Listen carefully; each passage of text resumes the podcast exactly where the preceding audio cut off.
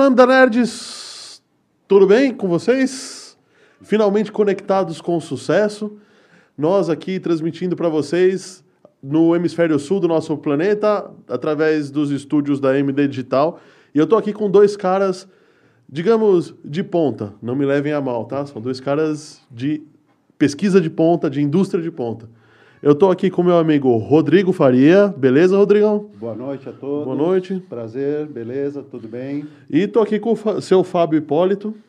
Boa noite, tudo bom? Beleza, Fábio? Boa noite para todos. É, E aí, Fábio, o que, que, que você faz da vida?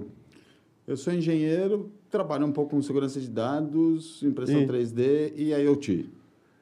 IoT. IoT, brinco bastante Conta, com conta IoT. pra gente aí, quem tá assistindo, o que, que é IoT? IoT, internet das coisas. Vamos dizer, tudo que você tem hoje que tenha uma conexão com a internet, que você possa dar um comando via celular ou um comando de voz, é IoT. Certo. Então, quando eu chamo o meu assistente virtual, eu não vou falar o nome aqui, senão de repente É. vai começar a falar um monte de assistente virtual aí. É IoT. É IoT. Ah, legal. Então, para você que não sabia, IoT é isso. E o Rodrigão, faz o quê, Rodrigo? Eu sou engenheiro naval é, e hoje a gente brinca bastante em desenvolver algumas tecnologias usando esses recursos que estão cada vez mais acessíveis, mais baratos é, e mais fáceis de desenvolver. Legal. E vocês têm uma empresa, né? Sim. Sim, isso mesmo. A Home É. Experts. Home Experts. Isso. E o que, que essa empresa faz? A empresa nasceu com a nossa, a- o nosso casamento, né? É, Ah, cada um é cada um, tá? Não- Tá calma nessa hora, mas é. é, ele super na parte de programação, dos bits e bytes ali, dos zeros e uns. E eu já sou um cara mais de pôr a mão na massa, de soldar componente, é, bolar algumas coisas. E aí a gente se juntou justamente para a gente dar vazão a uma série de projetinhos que a gente tinha. Ah, eu estava atuando bastante na época em automação residencial, então a casa que você aciona pelo celular ou que você dá um comando, liga a TV, liga o ar-condicionado, já faz tudo funcionar em conjunto. É, e a gente tinha alguns projetinhos para desenvolver. E a gente bateu um papo e começamos a, a tocar a Home Experts. Ah, tocar isso daí. Pô, legal. Home Experts. Home Experts. Isso Exper- aí. é, experts do lar, né? Exatamente. Tá Essa- certo. É, a faz, faz sentido, faz sentido. É. Bem legal. É, queria avisar você que está aí nos vendo, tá? A gente está ao vivo pelo YouTube e depois esse podcast vai ser postado nas redes sociais. Perdão, hoje eu tô, tô confundindo tudo. Vai ser, vai ser postado nas plataformas de podcast. Apple Music, Deezer, Spotify, é, Amazon e se eu esqueci alguma outra daqui a pouco eu lembro. E mesmo que você esteja vendo esse podcast depois de gravado, pode deixar seus comentários aí, deixa seu joinha, compartilha aí com a galera, porque todos os comentários serão lidos e se vocês tiverem comentários para esses dois aqui, eu vou passar para eles também, tá, gente? Opa, e o que a gente E- puder responder, a gente responde com o maior prazer. Opa, Na lata. na lata. Isso aí. A gente vai falar hoje sobre é, tecnologias de impressão 3D, indústrias 4.0 e IoT. Conta para quem não sabe o que é isso, o, o que, que é, é, o que, que é, por exemplo, a indústria 4.0, que está todo mundo falando, tem até um vídeo circulando no WhatsApp falando, bom, o mundo vai mudar, seus empregos vão, vão ser substituídos por máquinas e nós veremos uma revolução de humanos contra máquinas em breve. É, é isso mesmo? É, a Matrix já está rolando, Já de tá rolando. fato, é, já já está funcionando. Não diria só a Matrix, eu diria Skynet também. a Skynet também? É, por enquanto ainda não teve a revolução das máquinas, Bom. né? Mas a Matrix já existe. Mas antes disso eu queria, queria falar uma outra coisa, viu? O nosso, nosso programa aqui é sobre inovação, tecnologia e nostalgia. E eu trouxe umas coisinhas aqui para ver se vocês lembram o que, que é isso daqui, ó. Opa, Microsoft, mas essa Quando o bug do milênio pro Windows. Lotus Olha 1, que 2, legal. 3. Lotus 123. Manual do Lotus 123. Esse Aí, pessoal, olha que legal isso aqui. Que Você mostra, hora. você mostra para aquela câmera ali, ó. Nossa, usei muito o Lotus 1, 2, 3, hein? Tinha até uma, uma agenda eletrônica que ela rodava o Lotus Rodava 1, um, 2, dois, 3. três. Olha, você trouxe uma coisa legal aqui, mas. É eu- moderno, né? É moderno, na verdade. Isso aqui é bem. É um tema bem atual, que é a questão da falha, né? Da falha dos sistemas, da falha que existe intrínseca dos programadores, né? Que esquecem eventualmente de colocar Sim. umas linhas de comando ali. MS-DOS. MS-DOS. MS-DOS, esse é o 5. Esse a gente- Não, esse é o DOS 3.3, 3.3, né? Vai do 2 ao 3.3. Do 2.1 ao 3.3. E olha que o DOS, é- hoje a gente só tem simulado, né? Hoje a gente Uhum. tem um DOS mais completo. E o mais... Esse daí é o, é o que honra o, de áudio de modem. início do nosso canal. Uma Motorola não é uma... fac- Não é uma... Zo- Zotrix, não era? Zetrix? É. não, a gente não. tinha... A gente, a gente preferia... as- Tricom. Tricom. As Tricom. Tricom. A Tricom era melhor. DOS Modem. DOS Modem. O S Robotics, Modem. isso. Boa, Lembraram boa, aqui, o pessoal da, da técnica lembrou. O S era Robotics. Modem, a gente podia jogar por linha de comando em vez só do ambiente gráfico. Mas Eu- esse daí é moderno, né? Porque os modems antigamente eram uma- uns negócios enormes, Então, antes umas caixas. 400 em- em Esse é 56 e 56. 600, esse daí É, é, esse já é o top da lista. é, é o último, né? Esse que- é o último. Não, mas eu comecei muito antes disso. Quando eu comecei a brincar com essas É. coisas, não tinha modem, não tinha internet. Depois É, veio o BBS, BBS, depois eu comecei com o TK-85. TK 85, não foi nem 86. Não, foi TK-85 Nossa, mesmo. cara. Que fazia as programaçõezinhas. Foi o primeiro computador que tinha tecladinho, que você já podia fazer. TK, Usava a é, TV como monitor. Usava, Usava TV como monitor, é verdade. É. Eu- Tinha que ter a chave de pau MNTSC para poder alternar, né? eu- Para poder a chavinha. Mas já era colorido, então. Pô, porque- Não, era não. PB. Era PB. Era Preto e PB, branco? mas já tinha chavinha atrás. Você tinha que parar tudo, tinha chavinha. É. Não, eu lembro que tinha com PC, eu ti- eu tive um desses, mas é. Eu, eu vou ter que assumir, eu não sou tão velho assim, velho. em todos os outros podcasts eu falei que eu era velho. Dessa, dessa vez eu não sou tão velho assim. Eu comecei com o MSX. MSX. Da Gradiente é, ainda. Então, ele veio depois. Veio depois. É. Ele veio na época do TK-86, né? É. Não foi TK2000? Depois TK2000. TK2000? Não, 86 primeiro. 86 mesmo? Foi primeiro o 86, depois teve o TK-2000, aí começou a fase dos Amiga, né? É, rapaz, olha, isso já faz uns 40 anos, né? 30 e tantos anos. 30 e tantos- atrás, ó, né? o- 40 não, porque eu tenho 40 e pouquinho, mas faz uns 30 fazem fácil, porque eu comecei com brincar com isso, eu tinha 10 para 12 anos. Tem 44? É, eu tinha uns 15, 16. Eu Então tinha faz uns- seis anos. 30 anos tá fácil. Eu tinha seis anos. 30 aninhos, mais ou menos. 30 anos tá fácil. 30 anos, né? Porque eu lembro bem que meu pai trouxe é, para casa o MSX e era para mim, mas eu não podia mexer, né? Porque também ninguém sabia mexer naquilo. Sim. E, e era foi um ano que aconteceu muita coisa na minha família, pelo menos para mim aconteceu, e foi em 1986. E aí eu relacionei o TK-86 com o 86 do MSX. Tá. Então eu não sei se era contemporâneo. Eu acho que era contemporâneo, né? Eu, eu comecei no, no 386 mesmo. que eu É, você é jovem, você Eu começou tive a sorte do, do meu pai trazer, né? Ter, trazer em casa para trabalhar, mas- eu lembro as É. duas primeiras frases. Não coloque a chave de fenda. Não, meu pai foi muito mais. Não desmonte. E esse disquete você não, posse, você não pode usar. Ah, é, mostra o disquete aí pra galera. ó. E esse disquete você não pode usar. Não coloque a chave de fenda, esse disquete é muito caro. É caro, isso daí era caríssimo. Era Você não fortuna, pode usar. Era uma fortuna. Era uma a gente grande, tá até fazendo. boa fortuninha. Bom, nem sei se existe mais a empresa, acho que nem deve existir mais. Eu acho que não. Nunca mais eu ia falar. Nunca nada. mais, né? Na Verbatim, Verbatim. Verba... nunca Eu chamava de verbatim, agora sei lá. assim. Nunca mais eu ia falar. Então, naquela época, até voltando, eu- pegando o gancho aí do tema do, Uhum. da indústria 4.0, naquela época estava rolando a indústria 3.0. 3.0. 3.0. Isso, é isso que eu ia falar. que eram as, os começos das automações de linha, é, as coisas, digamos assim, é, as inteligências embarcadas ali só naquele ponto, só naquele local, sem as coisas se comunicarem, né? Então, Sim. Você tinha, sei lá, um contador aqui que contava, o outro negócio ali que furava, eventualmente um, um torno, um CNC, né, de com- comando Sim. numérico. E aí você tinha um funcionário que, no máximo, pegava um disco de uma máquina e levava para outra, né? É. Isso aí. Ou, no, no caso do CNC, se bobear, cartão perfurado. Cartão perfurado. Aí o problema era alguém passar rasteiro no cara, cai cartão no chão. A programação, né? Caixas e caixas de cartão perfurado Eu ali. tenho que colocar na ordem como É, faz. Pois é. 5 mil cartões para rodar uma calculadora. Nossa, Cai no é chão, verdade, né? Aí cai no chão, já era, né? Perdeu a calculadora. Atrasa a produção em três meses, né, da calculadora. Para tudo. Para tudo. É engraçado que a gente viu essa evolução. Eu, particularmente, eu, eu sou entusiasta porque eu adoro eletrônica, tudo.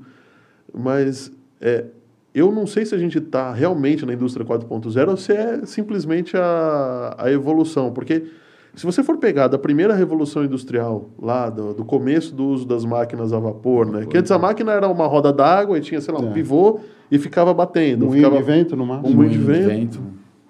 Aí, de repente, alguém teve a ideia de usar vapor com um êmbolo, pô, o negócio já foi evoluindo.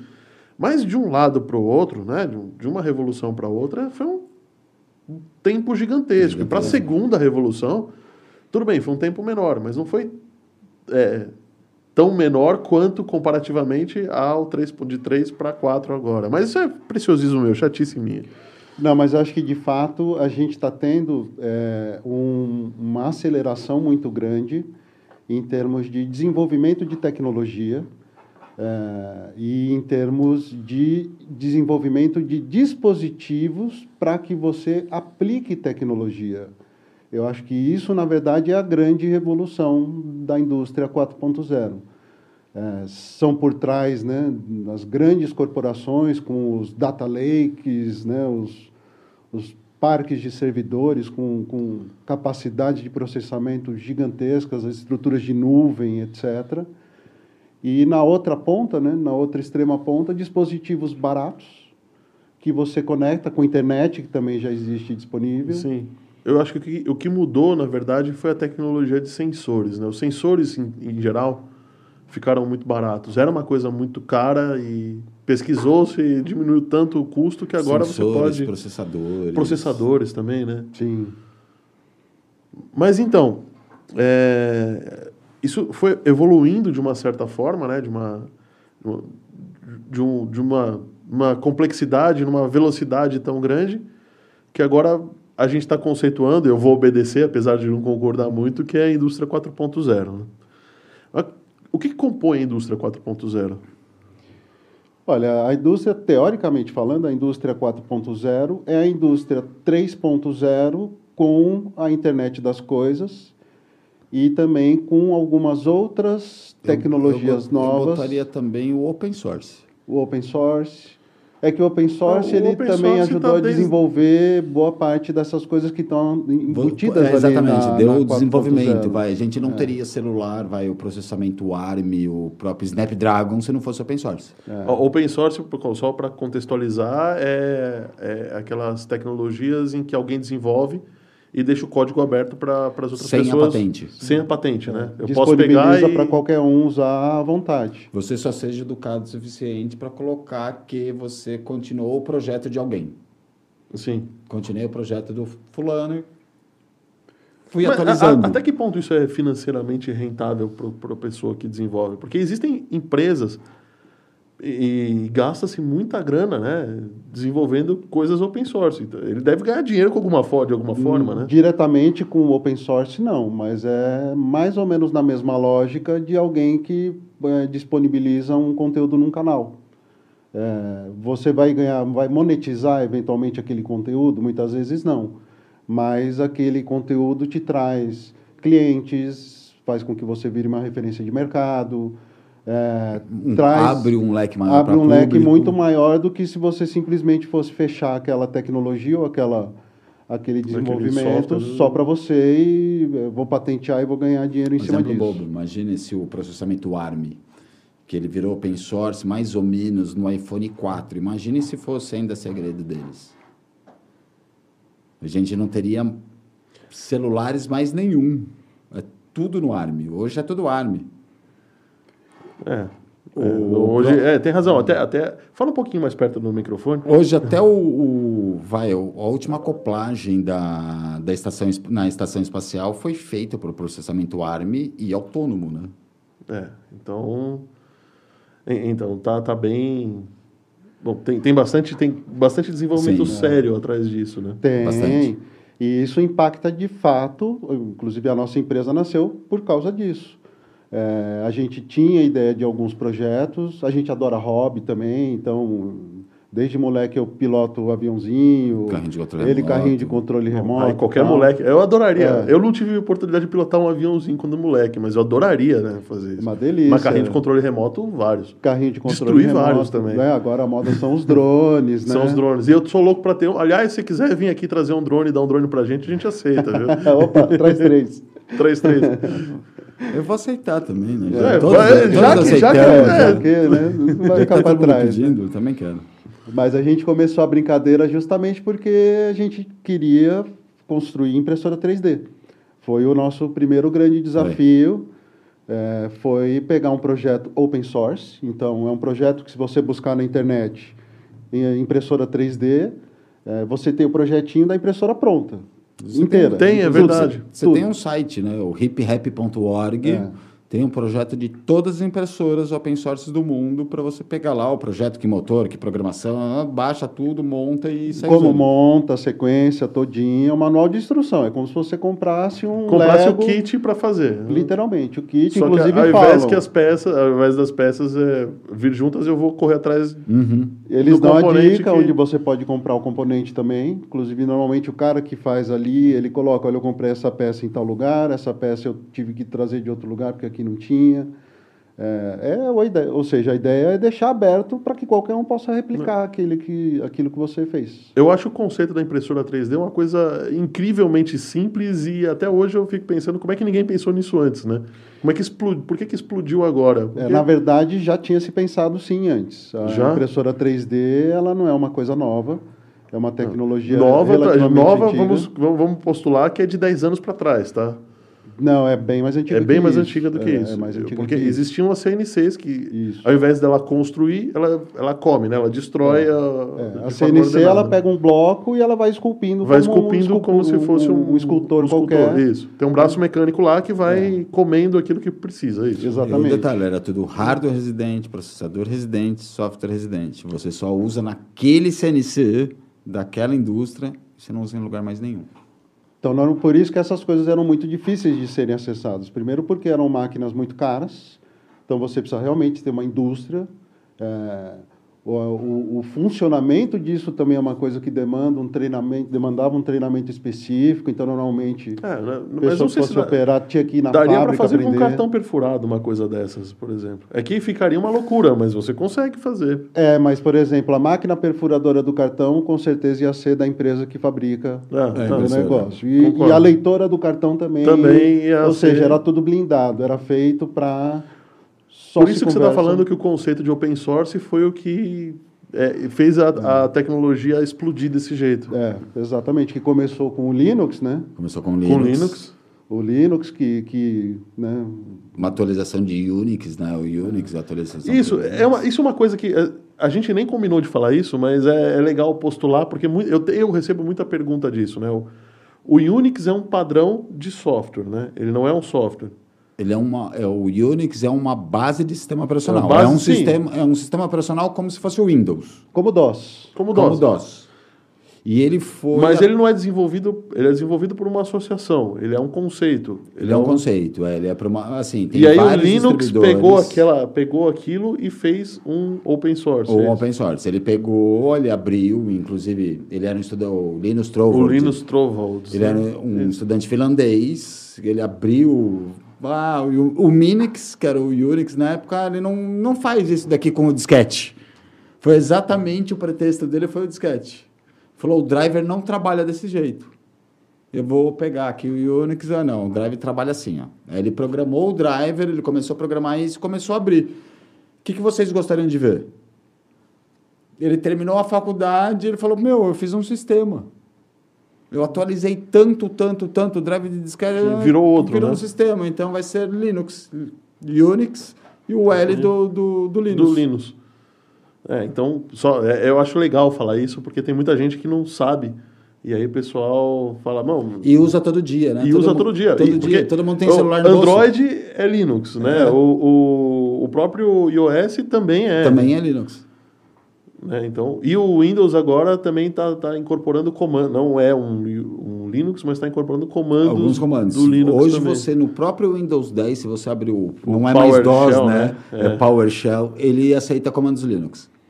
Ele aceita, é verdade, ele aceita comandos Ele Linux. aceita, aceita o LS, os comandos básicos Linux, ele, ele já Então, aceita. Provavelmente a gente está vendo aí uma, uma um merge, né? uma entrada da Microsoft, talvez no Com, pro, pro, pro, Pra base open source, compatibilidade talvez, ou base open source, isso. É, e o que é revolucionário desse raciocínio é que você desenvolve alguma coisa que é interessante eventualmente para um pequeno nicho de pessoas, é, mas você permite que outras pessoas contribuam para que aquilo atinja mais pessoas.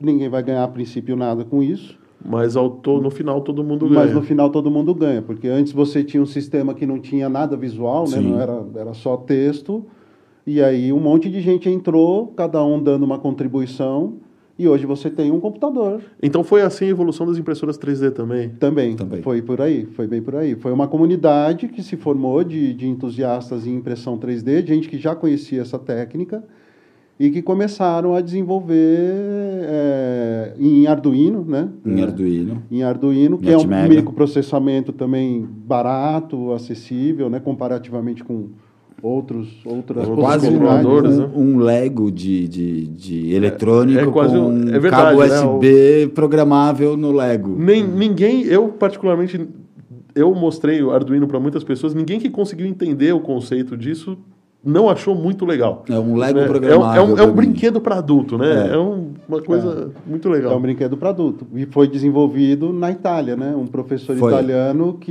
ele, ele justamente a, a grande questão dele era que era muito difícil você fazer programação em chips é, Sim. hardcore, né? Assim, a programação de base mesmo ali do, do chip.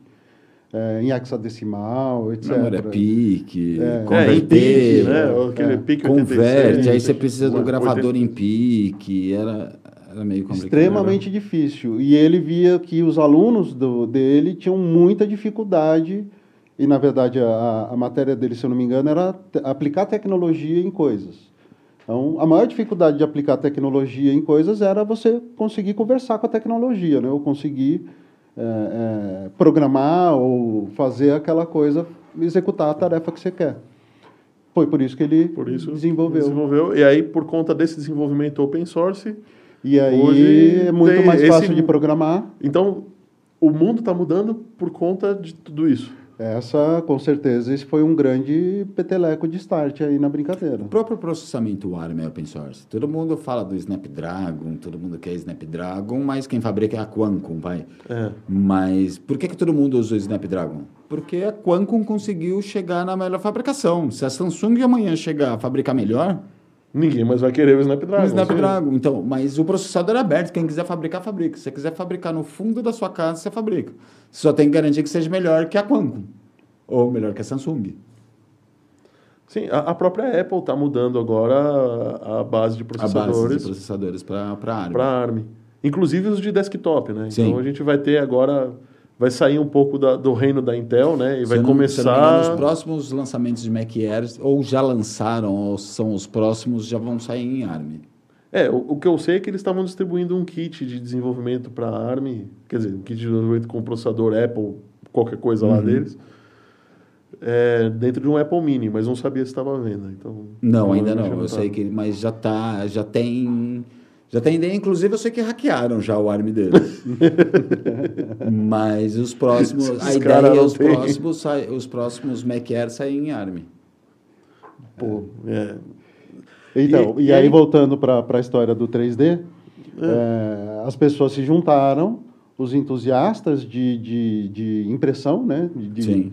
dessas máquinas, desses esses controladores, esses robôs, é, e criaram uma fórum CNC com uma CNC uma extrusora de plástico ali. com uma extrusora de plástico na ponta. Então, tira a broca e colocou na- no lugar da broca um bloquinho de É metal. isso que eu acho o conceito. É. porque A ideia da CNC já existia há muito tempo, Já, mas tempo. é, a- alguém teve o start de falar, pô, mas E se eu tirar a broca aqui e colocar, fazer Depositar exatamente em vez de tirar ou depositar depositar. ao invés de tirar, né? É. Isso se tornou um conceito tão violentamente é, útil, né? Que eu sei que na estação espacial não existem, não tem mais tantas peças de reposição. Se eles precisarem, eles imprimem. O Exato. maior submarino americano hoje não tem peça de reposição. Aí começa que os aviões já não saem com aquele motor a diesel, eles são catapultados magneticamente, mas eles têm um depósito só de pó de materiais. Quebrou a pá da hélice do avião tal. Peraí, qualquer catálogo, impressão tal, imprime, tira a pá lá, lava e coloca no lugar. Que é uma É tecnologia um pouco diferente, né? Porque É uma- assim, aí, se você quiser, a gente pode entrar um pouco nessa Não, é, discussão é isso, sobre as isso que eu tecnologias. queria. É isso que eu, eu ia perguntar exatamente isso. Quais são os tipos hoje que a gente tem de impressão? Hoje você 3D. tem pro, pro, pro público, digamos assim, geral, Ah, com fácil acesso, é, as impressoras Quase que, que se chama de é, já, né? é, praticamente de prateleira, como uma impressora jato de tinta, E basicamente você a mesma compra coisa. cartucho de plástico para É, para compra o rolo, né? da- com a fita, Isso, que nem é, se fosse a uma- bobina, a bobina. de, de, de plástico. Que nem se fosse o. É, é uma fita parecida com aquela de cortar grama, né? O, Isso, o fio, né? Exato, exato, exato. Bem parecida mesmo. É, esse tipo de impressora que se chama de FDM, né, que é deposição é, de material por é, filamento. É, você tem impressoras super baratinhas, assim, lá fora, né? Aqui você tem impressoras baratas, lá fora você tem mais barata ainda. Você vai no supermercado, tem impressora 3D para você comprar do lado da cafeteira. É, Mas a E- gente não chegou num ponto de chegar e falar, ah, tá faltando um copo, eu vou imprimir, né? A gente tem lá no escritório. Não, lá no escritório a gente faz tudo. essas É que, coisas. é que Olha, quando- de ralo de banheiro. a- É mesmo? a- Pendurador de toalha, apoio de porta. peça Nossa, técnica peça- de tudo barco imaginar. que mudou o projeto do motor. Ah, os caras lá no Canadá mudaram o projeto do motor. O estaleiro aqui no Brasil tinha que modificar o casco né, para encaixar aquele motor. Eles mandaram o, o arquivo 3D, o desenho no CAD, Sim, né? Manda por e-mail, sei lá. manda por e-mail, a gente recebeu o arquivo, trabalhou o arquivo, né, para deixar ele prontinho para imprimir, imprimimos a peça e a modificação do barco foi feita através Através. de uma impressora 3D. Coisa que antes, no estaleiro, teria que receber o, o, o Tinha- molde. ia ficar parado durante Ficar parado. meses a Não, produção. e mesmo assim, depois de receber, põe mais aí alguns meses para você poder é, Olha, eu sei, adequar a eu- produção. O pessoal aí tá, tá trazendo um relaxante. Hã? o re- Tá trazendo um relaxante aí para vocês, viu? Você quer também? Olha, eu acho que eu vou aceitar, hein? Ô, Inclusive, produção? eu trouxe aqui uma peça, essa peça que a gente imprimiu pro, pro Jetboat. Para vocês Vai- terem uma ideia do que, que é. O João aí vai. Ó, essa Isso é uma. Essa peça, o Jetboat é então. Aonde que entra isso primeiro o barco? Jetboat. O que, que, é, o que, lá. que é o Jetboat? Jetboat é um jet ski familiar. É um jet Tá. ski, jet ski são duas pessoas, três no máximo. É, o Jetboat é uma coisa O maior. jetboat é uma lancha, Tá. então seis, oito pessoas. Só que no, no lugar de ter um hélice, né, um, um motor, um hélice ali inserido dentro da água, É. ele funciona como um jet ski. Ele, ele puxa a água, né, aqui é a parte de entrada do, do túnel.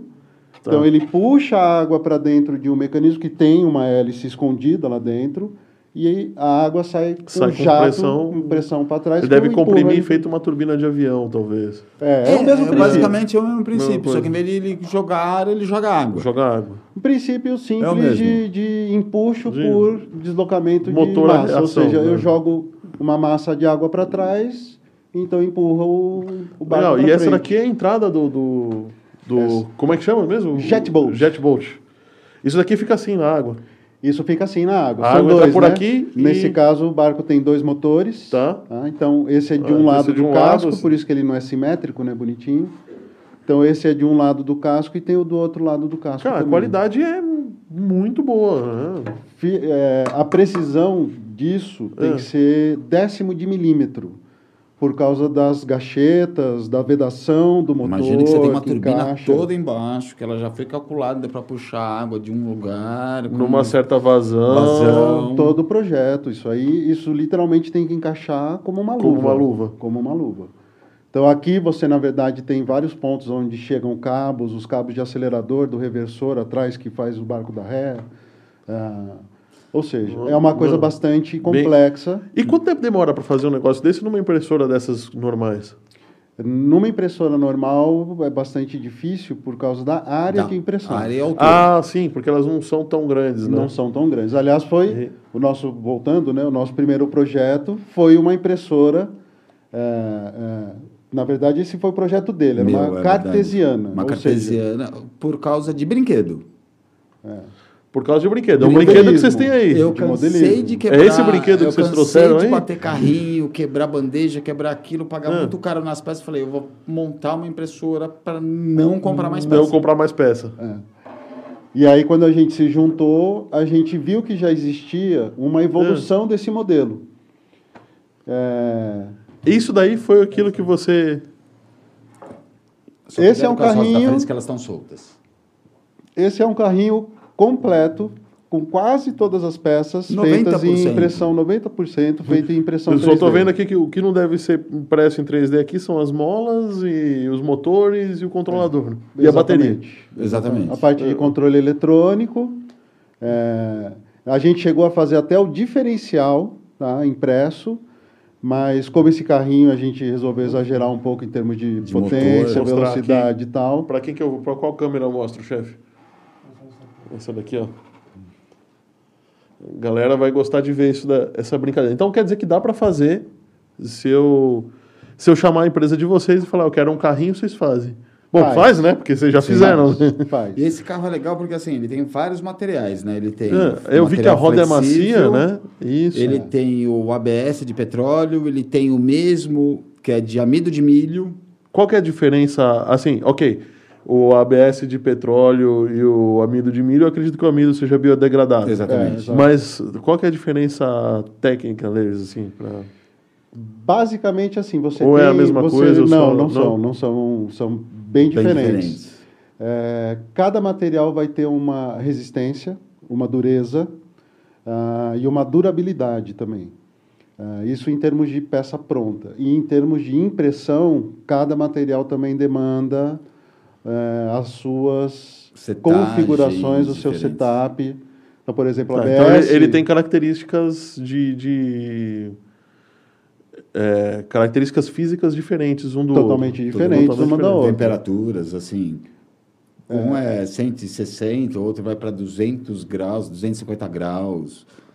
Desde físicas a temperatura, tudo é diferente. mesa aquecida, é, que foi uma briga, né? Um dado Foi. interessante. Brigamos bastante com isso. No, no- nos Estados Unidos, tem um cara que ele resolveu fazer a primeira arma impressa em 3D. Sim, sim. Inclusive foi. Deu um bafafá na Um imprensa bafafá enorme. desgraçado. A impressora em 3D ficou meio que proibida, entre aspas, no acordo mundial por quase um ano por causa dessa arma. Com mesa Sim. aquecida, né? Com, a mesa aquecida. Porque qual que é a diferença da mesa aquecida para mesa normal? A mesa aquecida, ela chega Ela é quente. a 110 Ok, graus. eu- não, não, mas Você não é só a limita questão... o seu plástico.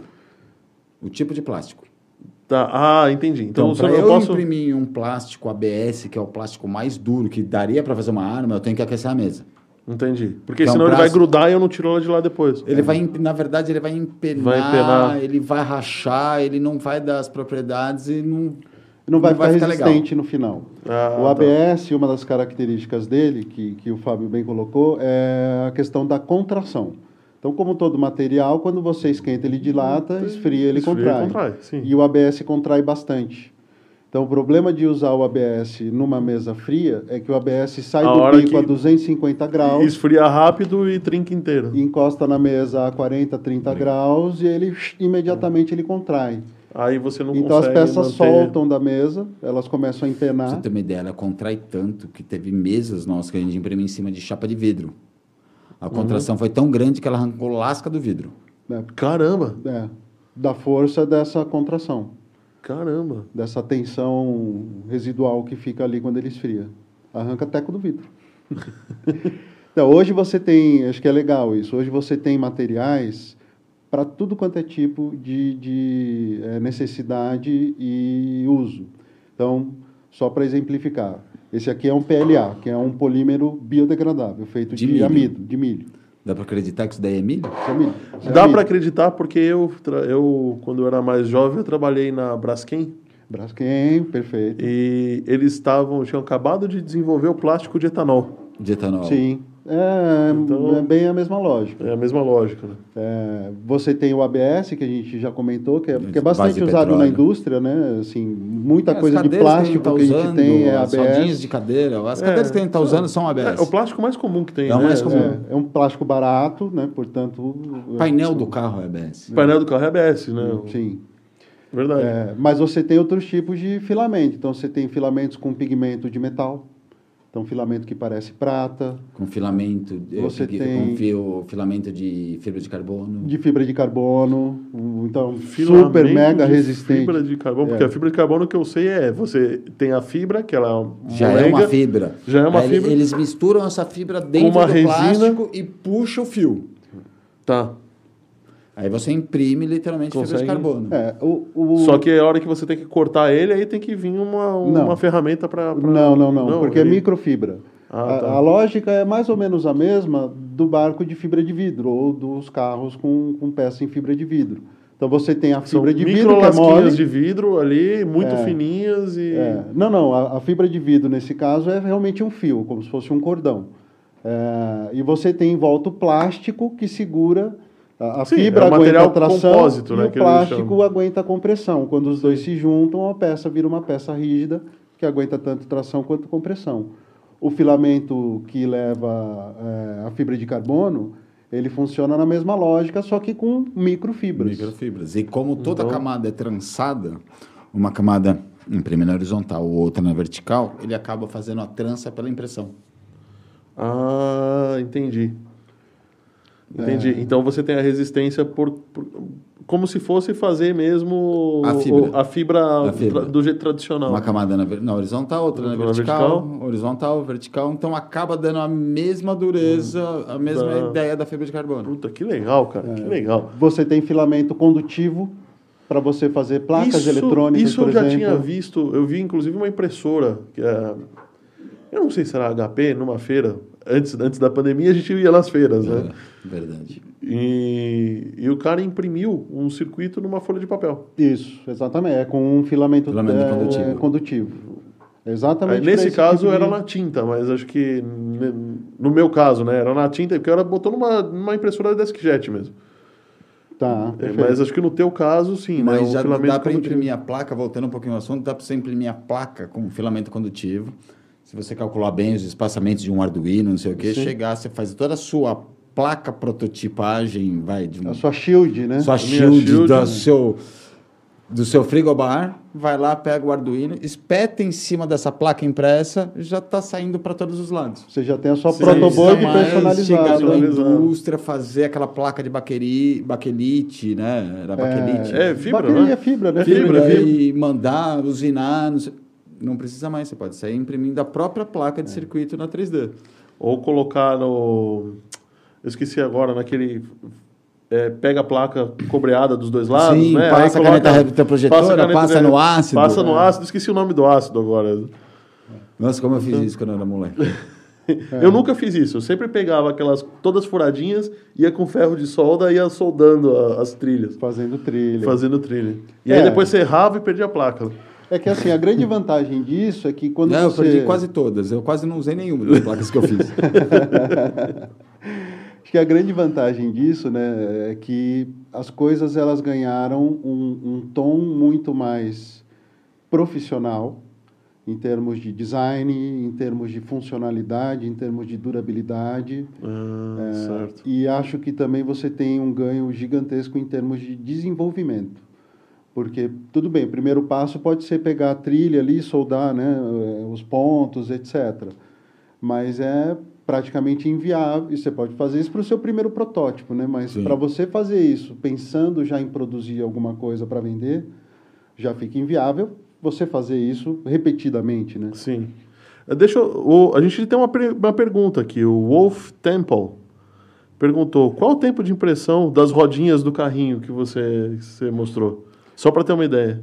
Foram umas duas a três horas, não Por foi? volta de duas a três horas. Mas são aí dois materiais são dois separados, materiais, né? são. São duas peças, né? São tem o pneu Então, e o, o... o pneu deve ter sido umas duas a três horas, mais uma hora, uma hora e É. umas duas para rodinha. Uma hora e meia, mais Pra ou menos. roda, né? Ou seja, umas quatro horas no total. Duas horas para cada peça. É, então, assim, é, é muito, muito interessante que você pode produzir uma peça, não precisa de uma fábrica, mas também, por outro lado, você perde em velocidade de produção. né? É, acho que depende de que ponto você está olhando. Porque se for pensar o que você teria que fazer sem a impressora 3D Ah, não, fazer concordo, pro- para montar... pra a- fazer essa a- a- prototipagem. para fazer- chegar naquele impressora 3D. protótipo ou para ter aquele resultado na mão, Eu exatamente... demoraria muito mais tempo do que numa impressora 3D, mas Muito em massa não, não Não, não, a ideia, a impressora 3D Não é fazer esquece massa. para fazer massificado. Não é produção massificado. massificado, não.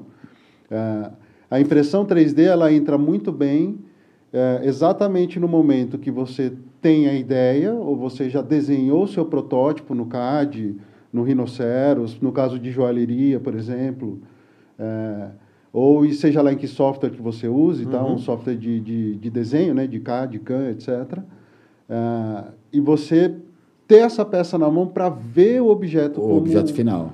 Encaixar, ver se o furo está passando, se a peça Aí funcionalmente está que nem boa. você for pensar na indústria 3.0, antigamente a gente torneava, pegava um bloco, Isso, CNC, pegava um bloco, CNC. torneava, mandava lá para uma injetora que custa milhões, mais o bloco para tornear. Mais as facas... Muito caro. Aí você cortar. chega, imprimir, injetou o primeiro e fala, não deu certo. Putz, Nossa, a parede aqui a- está a- pegando. A galera perdia emprego a rodo, né? Essa história Então aí. hoje você fala, não deu certo, do- em quatro, em vez de Não, antes de semanas... terminar, né? Você já tá vendo, você, pô, Não, aqui mas não no tá caso, que caminhando... um exemplo da rodi, do, do pneu. Tá. Em semanas que você fez um molde, demorou semanas para alguém usinar, polir para você ter um molde, demorou semanas.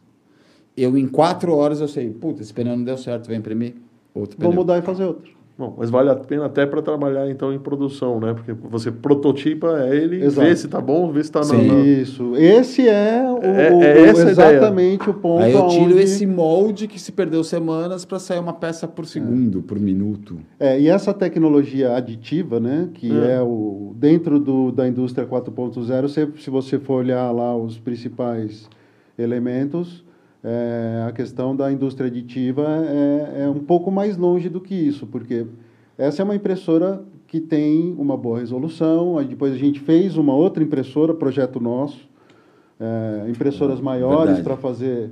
Oba, O João, cara, tudo come- que Aí tudo sim. começou com uma cartesiana, né? Cartesiana, vai só para lembrar. X, XY, É. né? Y É, a- e o Z, né? No caso, E a o gente está Z, falando 3D, sim. então cartesiano X, Y e o Z. É, na verdade, a impressora 3D não é bem 3D. Ela é 2D. Ela é Ela é 2D, 2D, com o eixo Z baixando. Que ela né? vai imprimindo Quando ela camada- acaba é. aquele 2D, ela sobe é. um degrau e começa a fazer Começa- o andar de cima. Então a gente pode pensar que a, a me ocorreu agora a história da caneta 3D também, né? Sim, sim. Porque a caneta 3D é basicamente isso, só que ao invés de ter um- uma CNC atrás, um controlador, eu tô com a minha mão Com desenhando. sua né? mão desenhando. É, a impressora 3D é a caneta 3D operada por um robô. É literalmente, é literalmente isso. É literalmente isso. É uma canetinha. No lugar É, da caneta você tem um motorzinho que vai ficar empurrando Vai- lá é, o, o filamento, para né? dentro. É.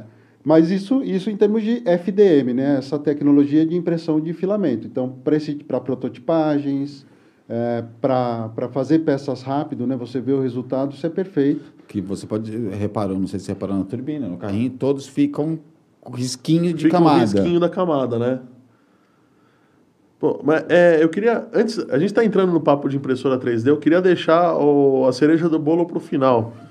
Eu queria falar de outra coisa que vocês fazem também, que são os controladores é, digitais, né? As coisas com conceito mais IoT.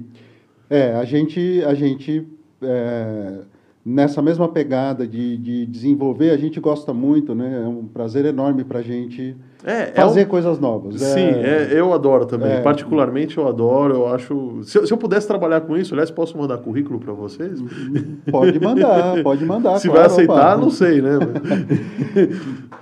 Acho que mandar currículo no, no modelo antigo CLT, acho que é muito complicado. Não, esquece. Mas eu te digo uma coisa: se você tiver uma ideia legal, che- quiser chegar lá com a gente e falar, bicho, vamos, vamos fazer isso aqui, é bem provável que a coisa ande. É bem provável que você receba um sim. É. Aí é diferente. Aí a gente entra, bola, cada um faz o seu papel, Faz o papel. a gente bola, ele faz a programação, depois você vai fazer o comercial para vender o negócio, botar no mercado. Vamos fazer um podcast explicando como é que funciona. Bora, A vamos ideia fazer, tá tranquilo. resolvida. Tranquilo, porque a gente, Mais como um a gente está inserido bem nesse processo com a impressão 3D, é assim, a gente pega muito exatamente esse passo. Caramba, eu tive uma ideia, é, tem uma coisa aqui que eu quero fazer, ou que não tem, ou que é caro, ou que é diferente do que existe hoje no mercado. É, e eu acho que isso, isso pode ter mercado, isso pode ser um produto Ó, interessante. o, o Fábio trouxe dois aí dois brinquedos aí. O que, que é isso? As nossas invenções, entre aspas, todas, que não são nossas, né? A gente sempre, na verdade, a gente não reinventa a roda. A gente, a gente pega o que tem Opa. e, eventualmente, a gente modifica e melhora. É, Legal. Tirar tudo isso, tudo isso que a gente fez foram demandas Ah, de não, clientes. vou tirar porque esse dá para abrir. Dá pra E esse aí também, é só tirar o elástico. Eu trouxe assim justamente para Ah, você poder legal. abrir se quiser Pô, mostrar ah, dentro. pô, adoraria abrir. Até. Mesmo que a gente não tivesse no ar, eu iria. Olha só o que, que tem aqui dentro. Temos. Ô, vocês fizeram a plaquinha. É, não, na verdade não. Esse é o Node MCU. Ah, é- não, isso tá é um aqui, tá aqui, tá aqui. Tá aqui, tá Aqui tá aqui. de ponta cabeça. Agora que eu vi, tá aqui, tá aqui. Isso é Tem um Node literalmente MCU, um Lego, tá? Tem um Solid State Drive, deve ser um. É um relé de estado um relé de sólido. estado sólido. E o que, que faz essa brincadeira aqui? Deixa eu mostrar aqui para o pessoal ver também. Essa brincadeira é o seguinte: é, a gente tem. Mostrar o relezão de estado sólido, essa persona grandona. O Node MCU, ele tá lá no meio, lá embaixo. Deixa eu ver se eu ver aqui ajuda o João. Isso. A gente tem um displayzinho de LED no, no painel frontal, né? É, e alguns componentes de segurança, como o fusível, né? Entrada, liga, desliga, é, a fonte, né? Para alimentar os componentes. E o que, que faz isso daí? É, esse, esse dispositivo, esse controlador smart, né, vamos chamar aí de, de forno elétrico, ele foi feito porque é, uma das coisas que a gente faz é fundir peças. A gente imprime numa resina, aí é um outro tipo de impressora, com uma precisão de microns. É, então, são peças extremamente é, Só para precisas e você dar um, pequenas. ter uma ideia dos microns que ele está falando. Cada impressão daquelas de filamento, adulto, o adulto da turbine, o carrinho, Essa caixa aqui também Essa foi impressa caixa, a gente em. Essa costuma é, é imprimir- filamento normal. É a gente filamento costuma normal, né? Tá imprimir aberto? em um, Tá, tá aberto. pode abrir. Em um- a gente costuma imprimir em mais ou menos 0,1 milímetros de altura, que seria mais ou menos uma espessura de papel. Acho que tá grudado aqui. Zero ponto. Sim, é, acho que tá 0,1, grudado aqui. Eu não Cada vou. risquinho desse é 0,1, porque é uma impressora de papel. Tá.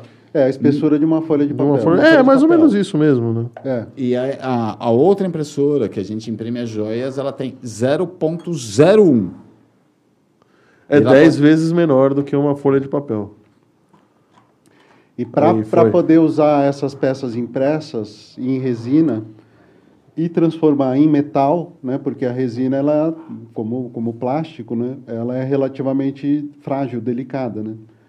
É, e para a gente poder transformar isso em metal, existe um processo que é um processo de ourivesaria, é, de fundição, que se chama cera perdida, né, como o pessoal normalmente conhece.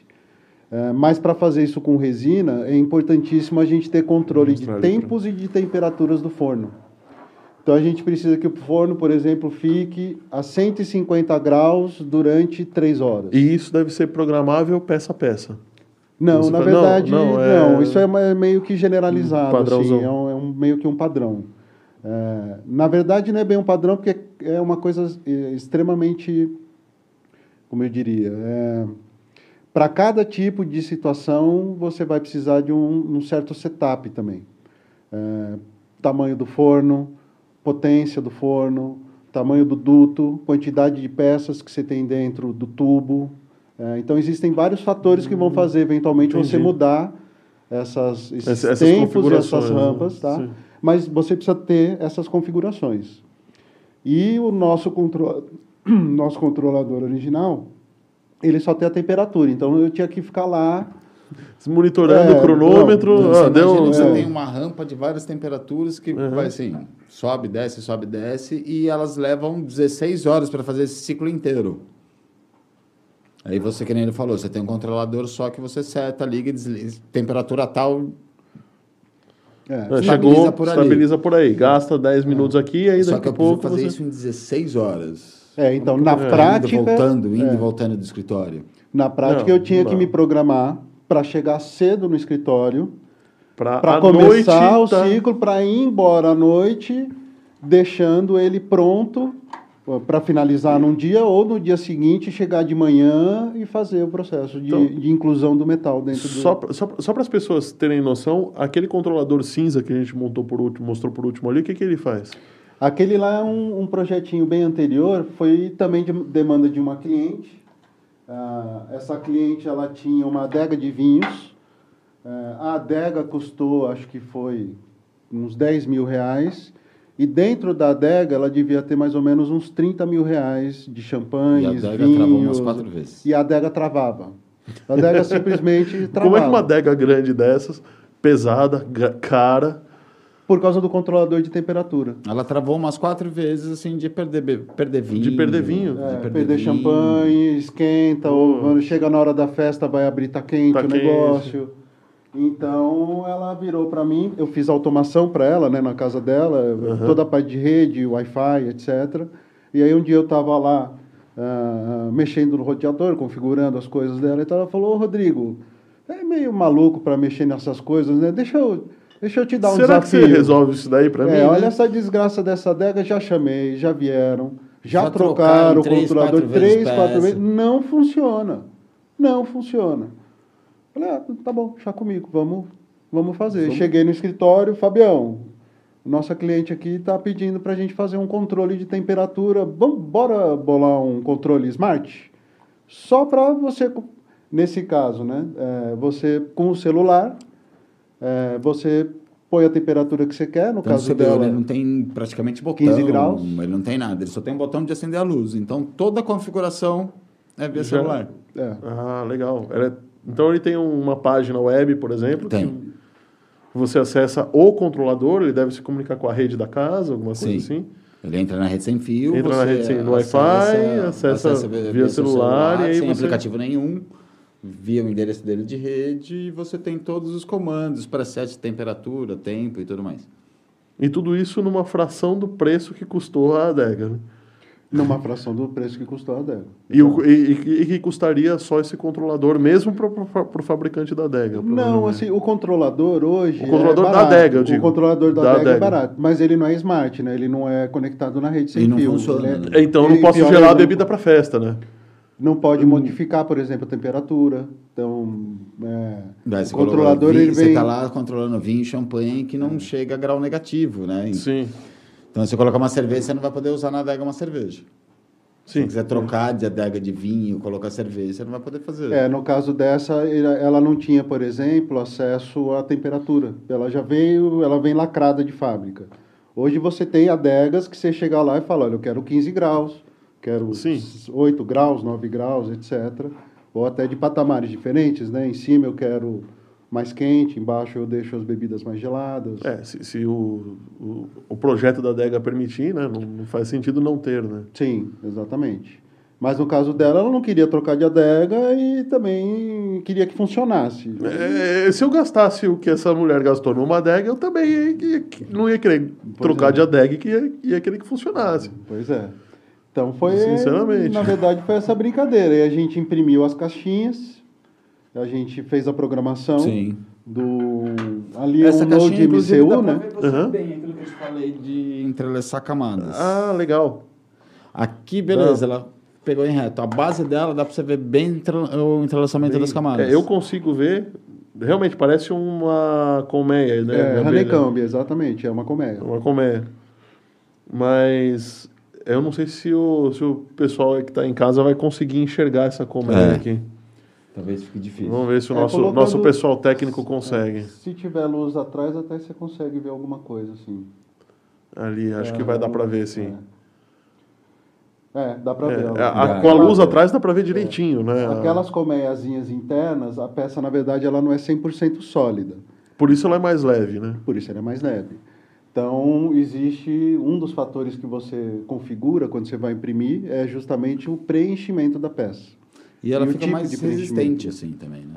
É, eu acredito que você consiga ter uma peça mais leve com uma resistência semelhante à peça sólida. lembra, lembra que na física o tubo é mais resistente do que o Do que o, do que o tarugo. O, tarugo. É isso, do que o, o prisma. Não, não é o prisma, é Hum. o. Eu esqueci agora. A, fu- a Ah, principal o função cilindro é disso- mais resistente É, o do cilindro, que exatamente. O, o- tubo, do que o o tubo é do- mais resistente isso. do que o cilindro. O cilindro. É que, assim, tem, tem várias vantagens de você ter a peça é, com um padrão de oco interno, né? É, primeiro que a impressão fica muito mais rápida. Sim, que você está depositando menos muito material. menos né? material no miolo da peça. Depois você está colocando material num lugar que é, normalmente não vai ter nenhuma função física, ou seja, ele não está lá para suportar o peso, ele não está lá para é, dar maior resistência mecânica à peça, ele está lá simplesmente Por um fechamento. para preencher um espaço vazio. Dependendo da peça, inclusive, a gente até imprime ela vazia, ela, ela imprime ela oca. tá? Legal. Ô, ô, Fábio, e esse daí? Eu tenho um negócio bem parecido desse daí em casa também. Isso basicamente é uma régua, vai, como todo mundo tem em casa, de computador tudo mais, só que ela está conectada na internet e você controla, liga e desliga de cada tomada pelo seu celular. A minha é de madeira. Essa daqui vocês imprimiram em 3D. Sim. Porque sim, vocês são uma empresa que tem impressoras em 3D, então não faria sentido também, Só que essa é controlada também por comando de voz. por comando de voz. Então eu não posso falar o nome de novo do, É. do, do comando, senão vai apitar um monte de celular por aí, mas Vai, Hum, apa- vai mas, parar na verdade, o... vai parar, o, É. o pessoal vai deixar de ver a gente. É, né? mas o legal é que, é como é open source, é qualquer tipo de comando de Comando de voz. voz. Não está vinculado a fulano ou beltrano.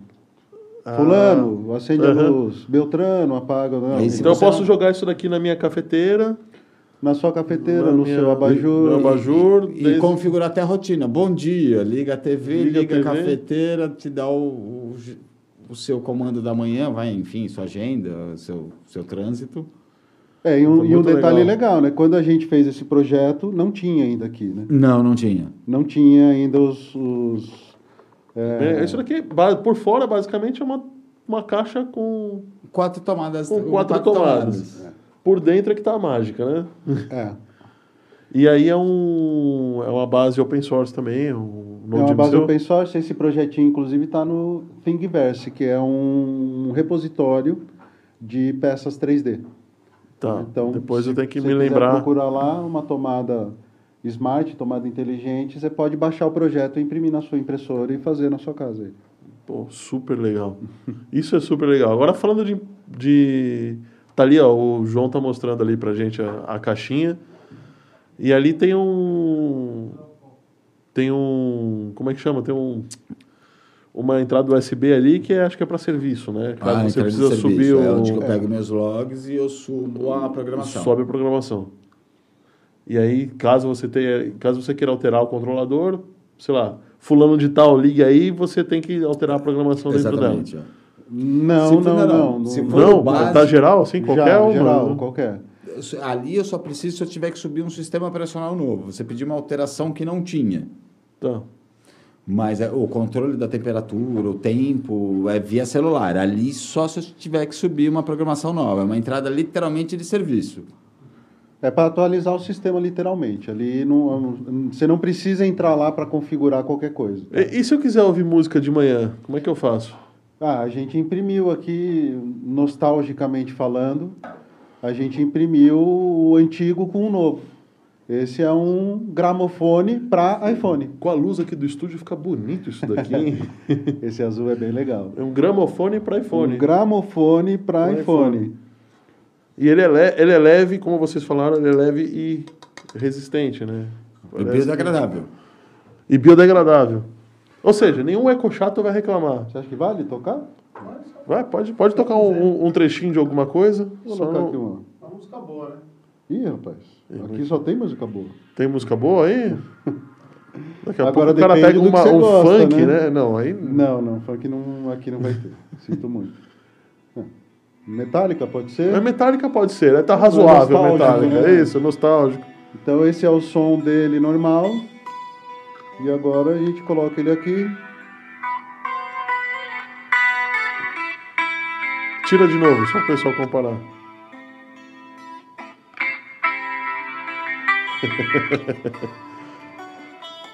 É, acho, que, acho que tem que parar, senão o YouTube vai dar strike na gente, viu? É, essa música eu concordo que esteja razoável, viu?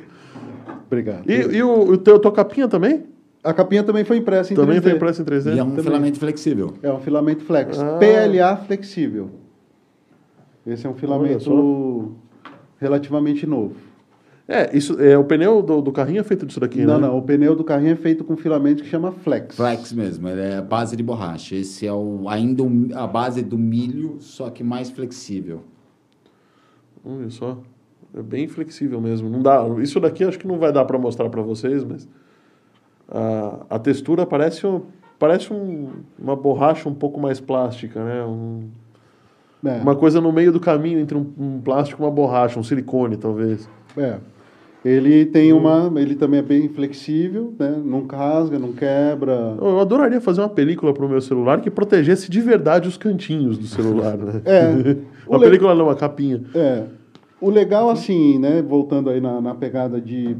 Para que, que serve isso, né? Por exemplo, isso é barato? Isso não é barato. É, imagino. Tá? Então, assim, quanto Porque custa uma comprar capinha, uma de, capinha celular? de celular- 5, 10 pila, É, você compra aí. uma capinha de celular. Essa capinha custou uns 40 reais. Mais ou menos Tá isso. bom, só que é a sua capinha. Você fez do jeito que você É. quer. Primeiro que é a minha capinha e, primeiro, e segundo que se eu não gostar dessa capinha, eu mesmo posso modificar e fazer uma nova. Ah, ficou faltando tal coisa. É. Precisa de uma proteção Quero aqui. mais proteção na lateral. Na lateral. Quero abrir mais o espaço aqui da, da câmera. É, aqui do lado está muito largo, posso fechar mais para proteger mais o Quando botão. começou essa história de capinha de, de silicone, eu fazia isso, com um estilete quente para ver se Sim. conseguia cortar. No... Fora que tem um detalhe, né? Ela é biodegradável. Amanhã você não quer usar, você trocou de celular, não quer mais aquele pin, em vez de ficar não saber onde que jogar, não saber o que fazer, joga no canto do quintal e espera lá um tempinho que ela, Ela vira adubo. ela vira do. O maneco... Ela é de milho? É de milho, né? Pois é. É, Pô. mas não, não vamos enganar o povo que está ouvindo, tá? Demora para Demora. degradar. Não é petróleo, não é um derivado de petróleo. Que vai ficar mil anos. É, mas ele vai ficar uns bons aninhos ali até degradar. Até porque precisa da luz solar, né? O O que ultravioleta degrada é que literalmente degrada. a luz solar. Tá. Então, quando você então não adianta enterrar também, peça, porque ela vai ficar lá eternamente. vai, vai durar bastante Tanto que a gente tempo. guarda todos os rolos dentro de gaveta fechada. A sala que a gente imprime é, não tem entrada de sol, de lu- luz ultravioleta. É, para vampiro total. Falando em vampiros, ó, tem alguns comentários aqui. O Wolf gostou da, acho que gostou da música, né? Curtiu um Metallica. É, a Clarissa Uneldorf, não consegui ler o nome dela. Desculpa, Clarissa. Gostou, curtiu também. Acho que foi a capinha, não o Metallica. e a Ivana Caramba, só tem gente aqui que eu tô. Eu, eu preciso de óculos. Des, Desmarest, que também está curtindo bastante, falou que foi super interessante a história da capinha. Legal, a capinha obrigado fez aí. sucesso, hein, cara? Valeu. Obrigado, Wolf, Clarissa, Ivana. Ivana. Opa, muito obrigado. Maneco também está aí curtindo a gente. Valeu. A Elisângela. E a Dea também e o Vlad. Tá todo mundo aí nos vendo. Legal, legal. Galera, se vocês quiserem, não se façam de rogados, podem perguntar aí o que vocês quiserem, até o time que eles, esses caras torcem aí, a gente tá, tá perguntando para vocês. É, então, falando mais um pouco da impressora 3D, cara, como é que. é, a gente falou dos tipos aí e acabou parando no, no filamento, né? Paramos no filamento. Paramos a gente no não filamento. falou ainda das impressoras em si, né? Né? Esse é filamento para FDM. Tá. Mas você tem outros tipos de impressora A também. gente- a gente Então, vamos comentou começar, vamos voltar ao só, assunto, né? Bora, A vamos gente só lá. comentou E- cartesiano. existe né? outro tipo de impressora sem ser cartesiana? Existe. Existe a Delta. O, Que é o que modelo ela que a gente é que ela, desenvolveu. ela- Os 3Gs são na vertical. Ela vira uma pirâmide Ah, e essa tá. pirâmide desenha. Entendi. O eixo não é, não é quadrado, né? Não, é, não é 90 eu não graus. tenho mais X é e em- Y, Z. Eu faço o X para cima, o Y para cima e o Z para cima e eles montam uma pirâmide.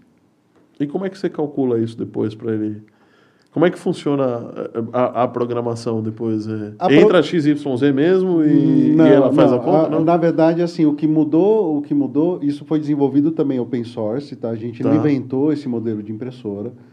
É, o que mudou é que quando, quando você faz um movimento no plano, você só dá a distância para cada lado, né? Para x ou para y. Quando você vai mover que não é perpendicular, né? Que não é na direção x ou y, você compõe os dois.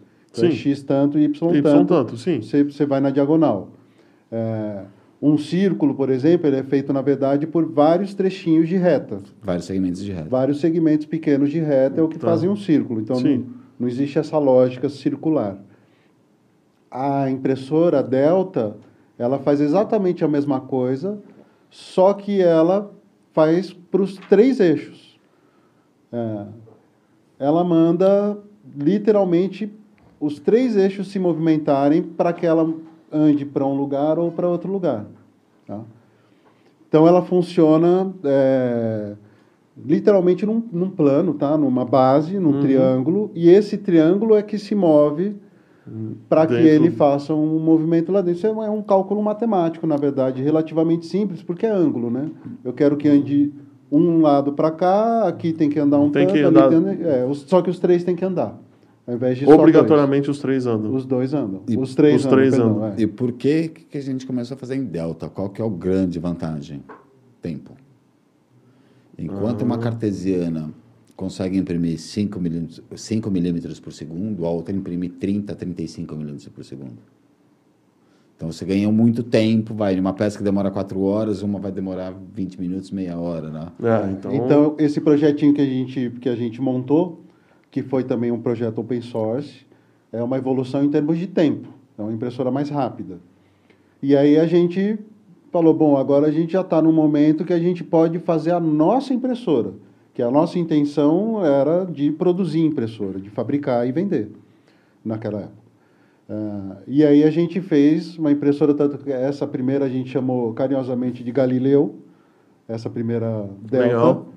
É, e aí depois a gente fez uma segunda, só que essa segunda a gente fez bem maior. Bem maior. Ela tem 1,60m, 1,70m Nossa, de altura. Mais ou menos isso de altura.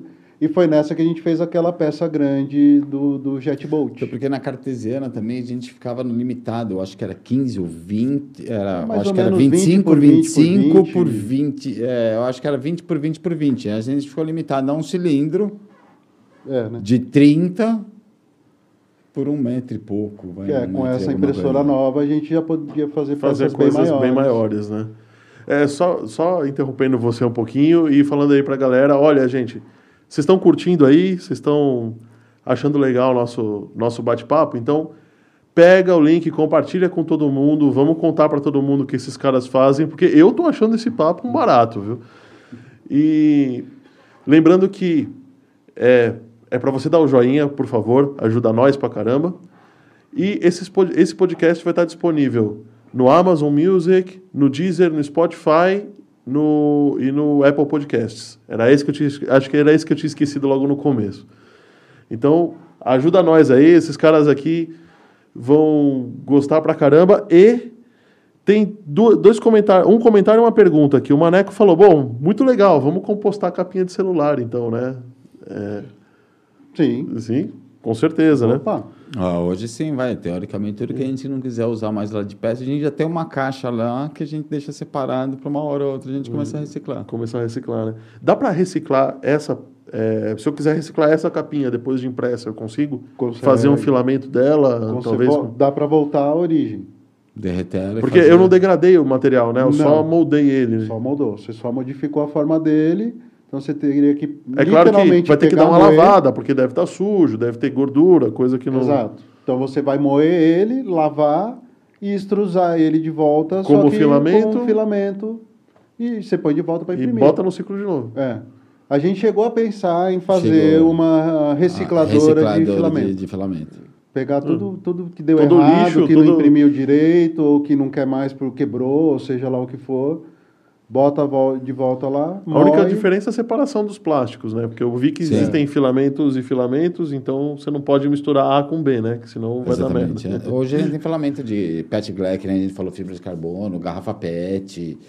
Ou é uma boa saída para reciclagem. A reciclagem hoje da garrafa PET é filamento. Filamento Não, de filamento- PET. Um dos Ah. filamentos mais existentes que a gente tem hoje para impressora é o filamento de garrafa PET. O uniforme da escola da minha filha é feito de garrafa PET. Eles fizeram camiseta disso Sim, daí. sim. Então, É, uma- é um dos maiores lixos hoje do, do, do mundo, planeta, né? Do É planeta, bem complicado isso. E é, a Clarissa falou que está adorando mesmo, super interessante. E a Dea fez uma pergunta, e- atravessando o nosso, nosso bate-papo aqui, que ela está perguntando se vocês fazem impressão para joalheria? Sim. É, a gente faz impressão para joalheria, sim. Ah, a impressão para joalheria é, foi a nossa última, entre aspas, a nossa última aquisição. Foi a nossa, nossa ah, mais Ah, recente. caixa bonita aí, hein, cara? Eu É. vou dar até na mão do Rodrigo, porque eu sou meio desastrado. Ó, tô falando. Peraí, ó, lá. Meio desastrado, não, completamente. É, Como meu pai me chamava, meu pai me chamava de elefante na loja de louça. A minha mãe falava deixa eu que passar me levava para o supermercado, para as lojas que tinha louça, essas coisas. Segurava na minha mãe e falava: Você não se mexe, que senão você vai levantar o braço e vai derrubar tudo isso daqui. derrubar tudo. Meu Um pai- dia eu derrubei. e apanhei pra caramba. Meu pai me chamava de elefante na loja de louça. Então eu prefiro. Então- Algumas coisas eu prefiro não arriscar. É. Então, André, essa aqui é a seguinte: essa, essa impressora Ah. ela funciona na mesma lógica de deposição de camadas, só que ela, ao invés de trabalhar Só- com ah. um plástico, Ah, ela trabalha com uma resina líquida. tá? Então, você tem um, um pote onde você coloca essa Ah, ah, resina. a, a- o A traço, a qualidade. qualidade, eu digo, a espessura né, da, da, da camada de deposição é estupidamente fina. É 50 microns. 50 Então a microns. gente não está falando mais 50 de milímetro. microns, o que, que é? Um milímetro seria Ponto um Mil microns dá um milímetro. mil micro, é um milímetro, pega aquele na régua aquele tracinho, É. divide por mil aquilo ali Divide e por pega mil 50. E pega 50, exatamente. Cacete. Aquilo que a gente falou, a folha de papel é ponto 1. O que ele falou agora é ponto 005. Então a gente tem aqui várias pecinhas, né, que demonstram aí a qualidade de impressão. Esse, esse daqui você falou que é um, esse daqui é um barato, né? Esse daqui. Quem que é esse daqui? É, esse, Esse aí a gente chamou ele de Covidson. Covidson. É, Covidson. em homenagem aí à nossa à nossa época de pandemia, né? Não sei se consegue chegar aqui. Vamos lá. Olha lá. Consegue. Consegue. Levanta. Isso. Olha lá o Covidson. Say hello to world, Covidson. Esse cara, na Covidson. verdade, é um personagem que é- que chama, se eu não me engano, Beholder. É um personagem de RPG, tem vários poderes, cada olho aqui de cima faz uma coisa, lança um feitiço, etc. Uhum. Mas a hora que a gente viu ele, já estava no meio da Já pandemia. tava na caverna do dragão." Aí. Ah, e a gente, do mesmo jeito que a gente imprime aqui né, nessa resina, né, que é Uhum. super é, Essa- definida, é uma definição altíssima. Sim, é, dá- tem- ele tem uns espetos aqui que não deu para mostrar e é extremamente fino. É como se fosse um negócio mesmo produzido pela natureza, isso daqui. E essa, se você olhar muito de perto, essa eu acho que não dá para sair na câmera. Se olhar muito de perto, você também vê as camadas. É, eu é o vi. seguinte, cada camada dessa é 10, é uma fração de 10 da camada da outra impressora. Tá. Deixa eu ver se eu consigo Ah, arrumar, né? as joias, eu não entendi como é que funcionam as joias no final das contas. Como é que você imprime uma joia? Vou mostrar para você. Aqui a gente tem exatamente o processo. Ó, o Wolf, o Wolf respondeu, esse é o Beholder, é, tá bom, é, mas agora é o Covidson, Wolf. agora já Virou- era. virou Covidson. Virou Covidson. Já demos nome para ele, já batizamos ele lá na empresa. Ah, o processo é basicamente o seguinte: a gente pega a peça, tá? imprime na resina, mas é uma É resina essa resina. específica. Essa uma- resina, essa verde aí é... não, não, é, não é não bem é. Essa é uma delas. É uma Chama- delas. Chama- Chama-se delas. resina calcinável, tá? Então é uma resina específica para ir depois para um processo de fundição por cera perdida. Que, o que, que eu vou fazer? Eu vou fazer, vou pegar isso daqui, vou enfiar num, num material de gesso. areia, um gesso, Um alguma gesso, coisa. é um tipo um gesso, chama-se revestimento, né, na orivesaria. Tá. Ah, também é um revestimento Para fazer um, específico um molde negativo. Exatamente. E aí, aí que eu- aí a peça está lá dentro, abraçada dentro do gesso. Tá. Ah, depois você coloca essa peça dentro do forno Por isso o controlador de e por forno. isso o controlador de temperatura e aí tem toda uma sistemática de rampa. Então primeiro vai a 150 graus. Para você curar esse- esse- essa peça de gesso. Na, Na- verdade não. não. eu vou sumir com ela lá dentro. Ela vai Na desaparecer verdade, a totalmente. peça de gesso, ela precisa de, vai, de uma hora, duas, só para secar, que nem gesso, Claro, ela precisa que nem- secar. Sim, precisa secar. Vai para o forno para isso que está na sua mão evaporar. A gente chama de calcinar. Ela sumir Ah, completamente tá. e Isso daqui vai evaporar e ficar o, o molde, o negativo dentro. Exatamente. Ah, tá. Entendi. Ele vai queimar essa resina, queimar mesmo dentro do gesso. É, isso vai gerar, inclusive, carvão lá dentro, né? Isso aqui, Sim. como um fósforo. vai né? sair Como- de algum lugar, né? Tudo Isso que daí queima, tem que. Sim. Nada se destrói, né? Nada se transforma. destrói, tudo se transforma. Só que o forno chega até mais ou menos 850 graus centígrados, ou seja, ele fica vermelho, né? Aquele Sim. metal fica incandescente. Nessa temperatura, é, mesmo o carvão que tinha aqui, ele desaparece, ele vai embora. Então, no final desse processo, eu fico com um molde de gesso ah, vazio, né? exatamente no formato da minha peça original. tá? E aí, essa peça, eh, esse buraco, né, esse vazio que está lá, eu pego o metal que eu quero, ouro, prata, bronze, seja lá que E metal aí que sim for, você derrete e. derreto o metal e jogo lá dentro. Ah, entendi. Agora eu entendi como é que funciona. Agora, agora faz sentido. É. Porque. É, tem alguns passos, não é- assim, resumidamente é isso, sim, joga lá mas- dentro. Joga lá dentro. Tudo bem, deve ter alguns passos para não, pra, pra não ficar bolha de ar. Tem. não- Tem que usar bomba de vácuo, tem aí Sim. uma série de, de acessórios, digamos assim, em volta do processo, mas o processo de uma Mas forma... o metal ele não é impresso, então ele é derramado Não. depois num molde. Ele é fundido. Ele é fundido. Mas fundido. também hoje temos impressoras de metal. É. Existem Ah, essa é também as novidade. impressoras de Essa- metal, sim, existem. Essa eu não conhecia, essa é novidade. Essas olha ali, estamos vendo ali o impressoras- material. Opa, olha que legal. Olha que legal, que bonito que ficou, uma imagem legal.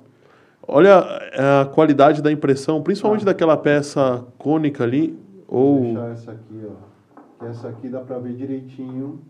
É boa. O lobo antes, aí aqui a gente tem... Em dois metais impresso em diferentes. prata e em é, latão. Latão. latão.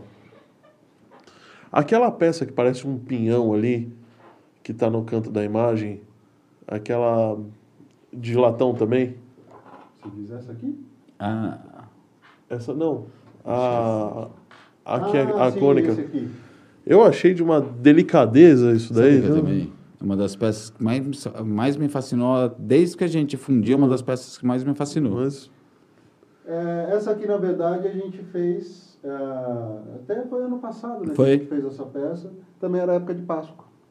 Ah, Foi legal. uma Então, série de, de ovos, entre aspas, e coisas nos Uma peça simples, Sim. não tem muito de ovo. detalhe, mas ela também. mas ela é bonita. Mas ali tem uma outra peça de plástico para mostrar a qualidade da impressão, que é furadinha. Ah, Essa daí, essa. é, essa peça. Essa peça também. eu- é- É, eu acho que para ele gravar. Ah, dá. Senão eu Deu, ia falar para você colocar em cima do disquete da Verbatim. Tem um Nacho aqui também. É, Então, esse- O Nacho é o.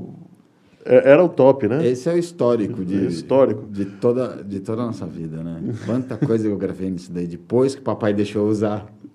O, É, essa, o- essa peça é o- bem delicada. o pai do Fábio deve estar sofrendo.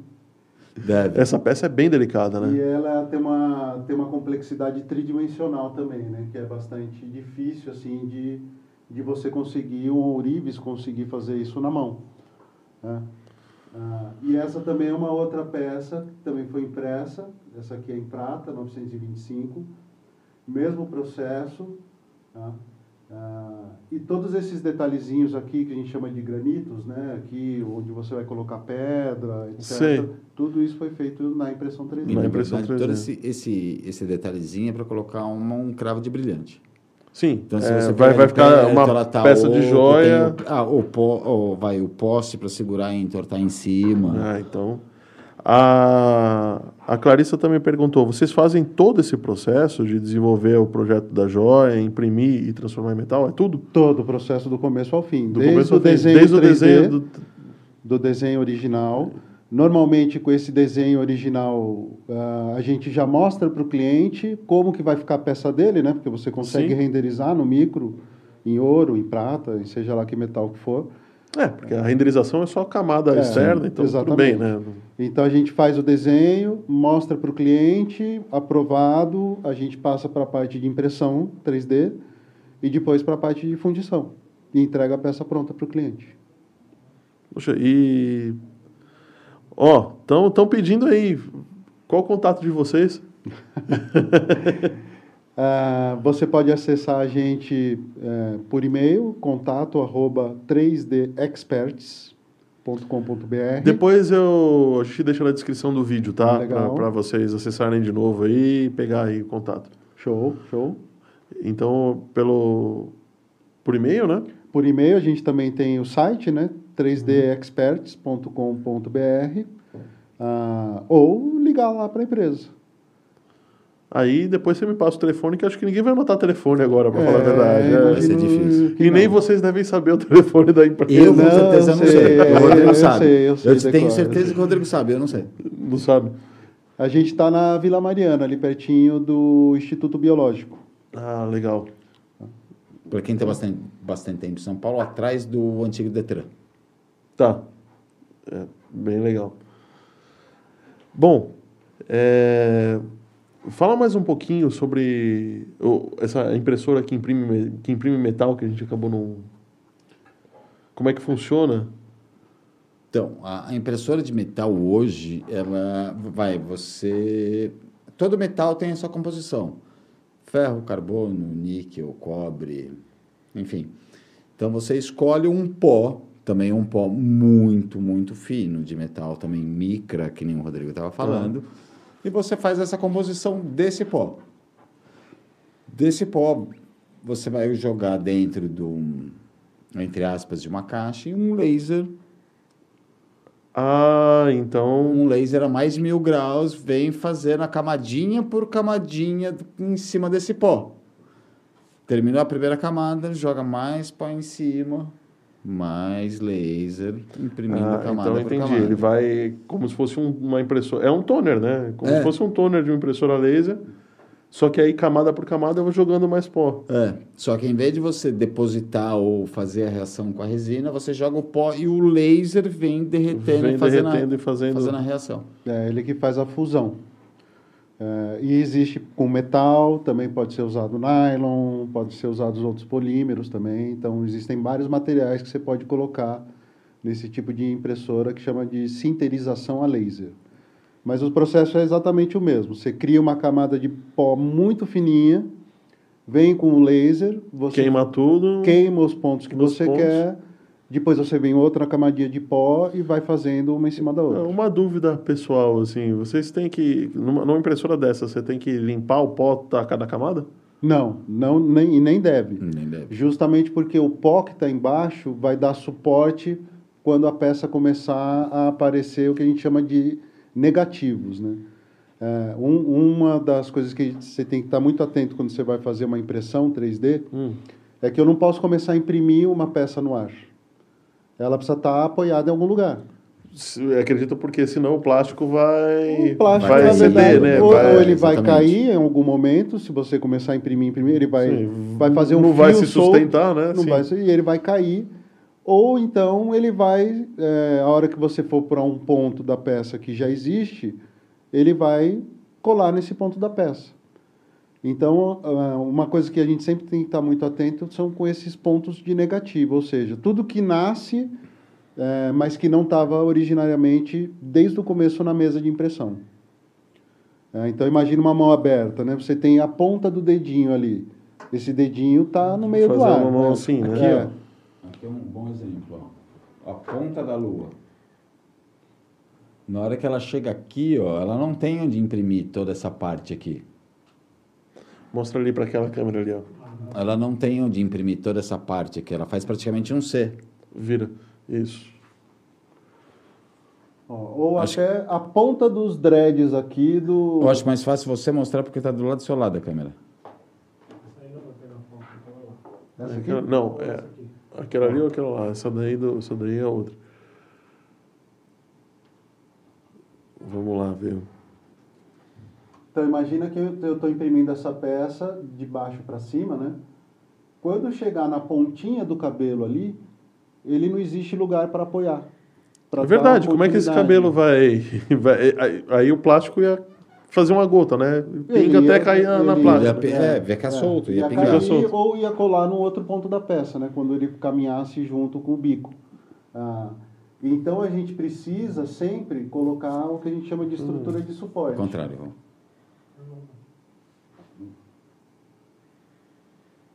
Então a gente precisa de estruturas de suporte, né? Para que quando Então- esse ponto comece a aparecer, eu tenha alguma coisa ali para ele apoiar. Então, na verdade, você não imprimiu exatamente o que está aí. Você imprimiu toda uma estrutura extra para poder Exatamente. suportar. Sempre esse- existe estrutura, normalmente sempre existe estruturas extras para garantir que a peça saia com todas as pontinhas, com todos os negativos da peça. tá? É, e no caso das sinterizadoras a laser, aqui a gente precisa criar uma estrutura de suporte, ou seja, eu vou imprimir essa peça. Eu vou imprimir um postezinho até chegar aqui. E a partir Tá. daqui eu passo a imprimir a peça em si.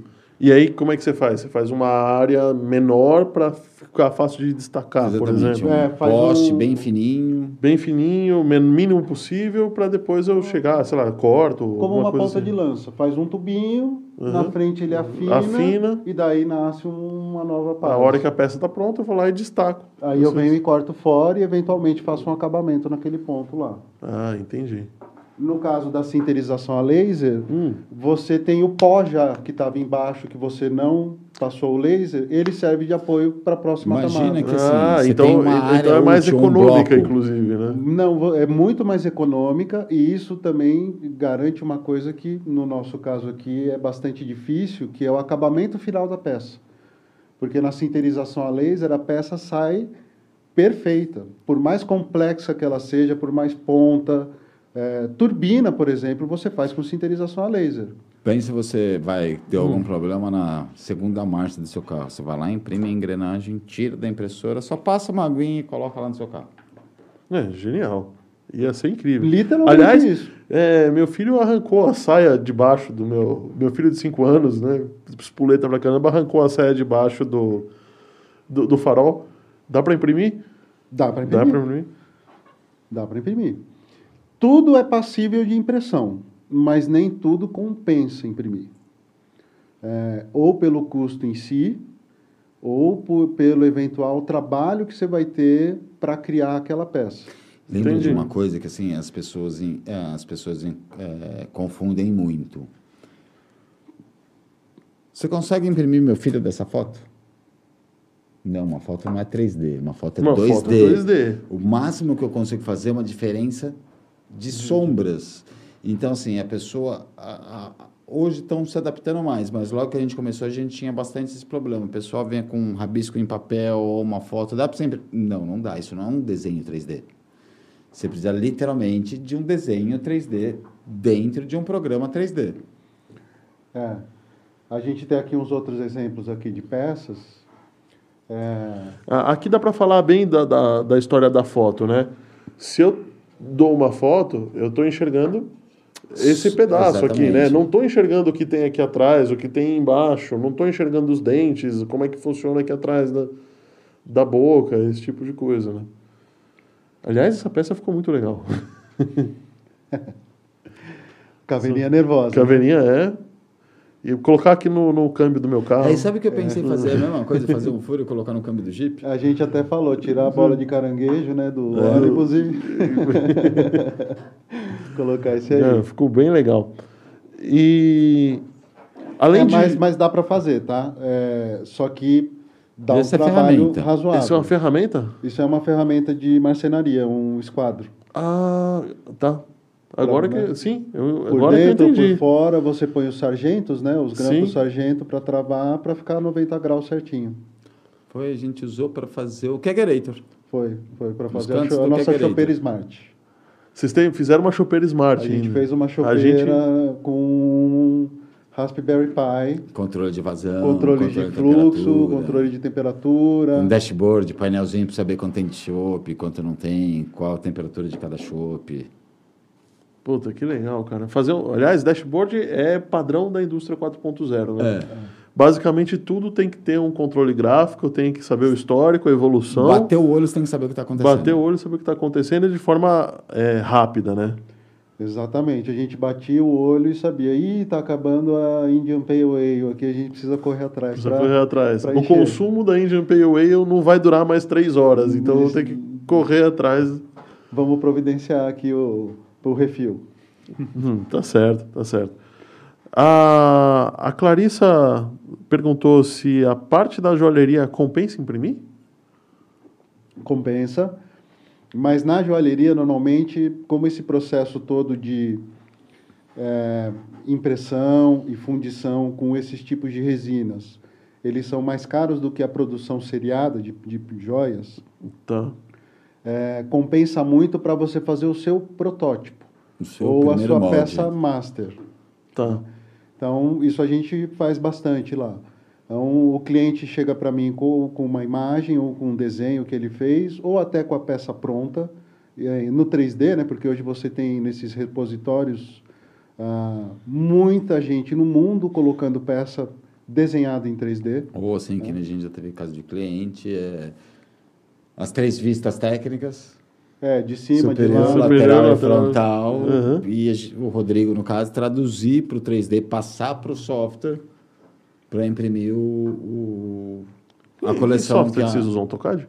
Não, Maia? nenhum. Não, Não? a gente usa um software chamado Rhinoceros.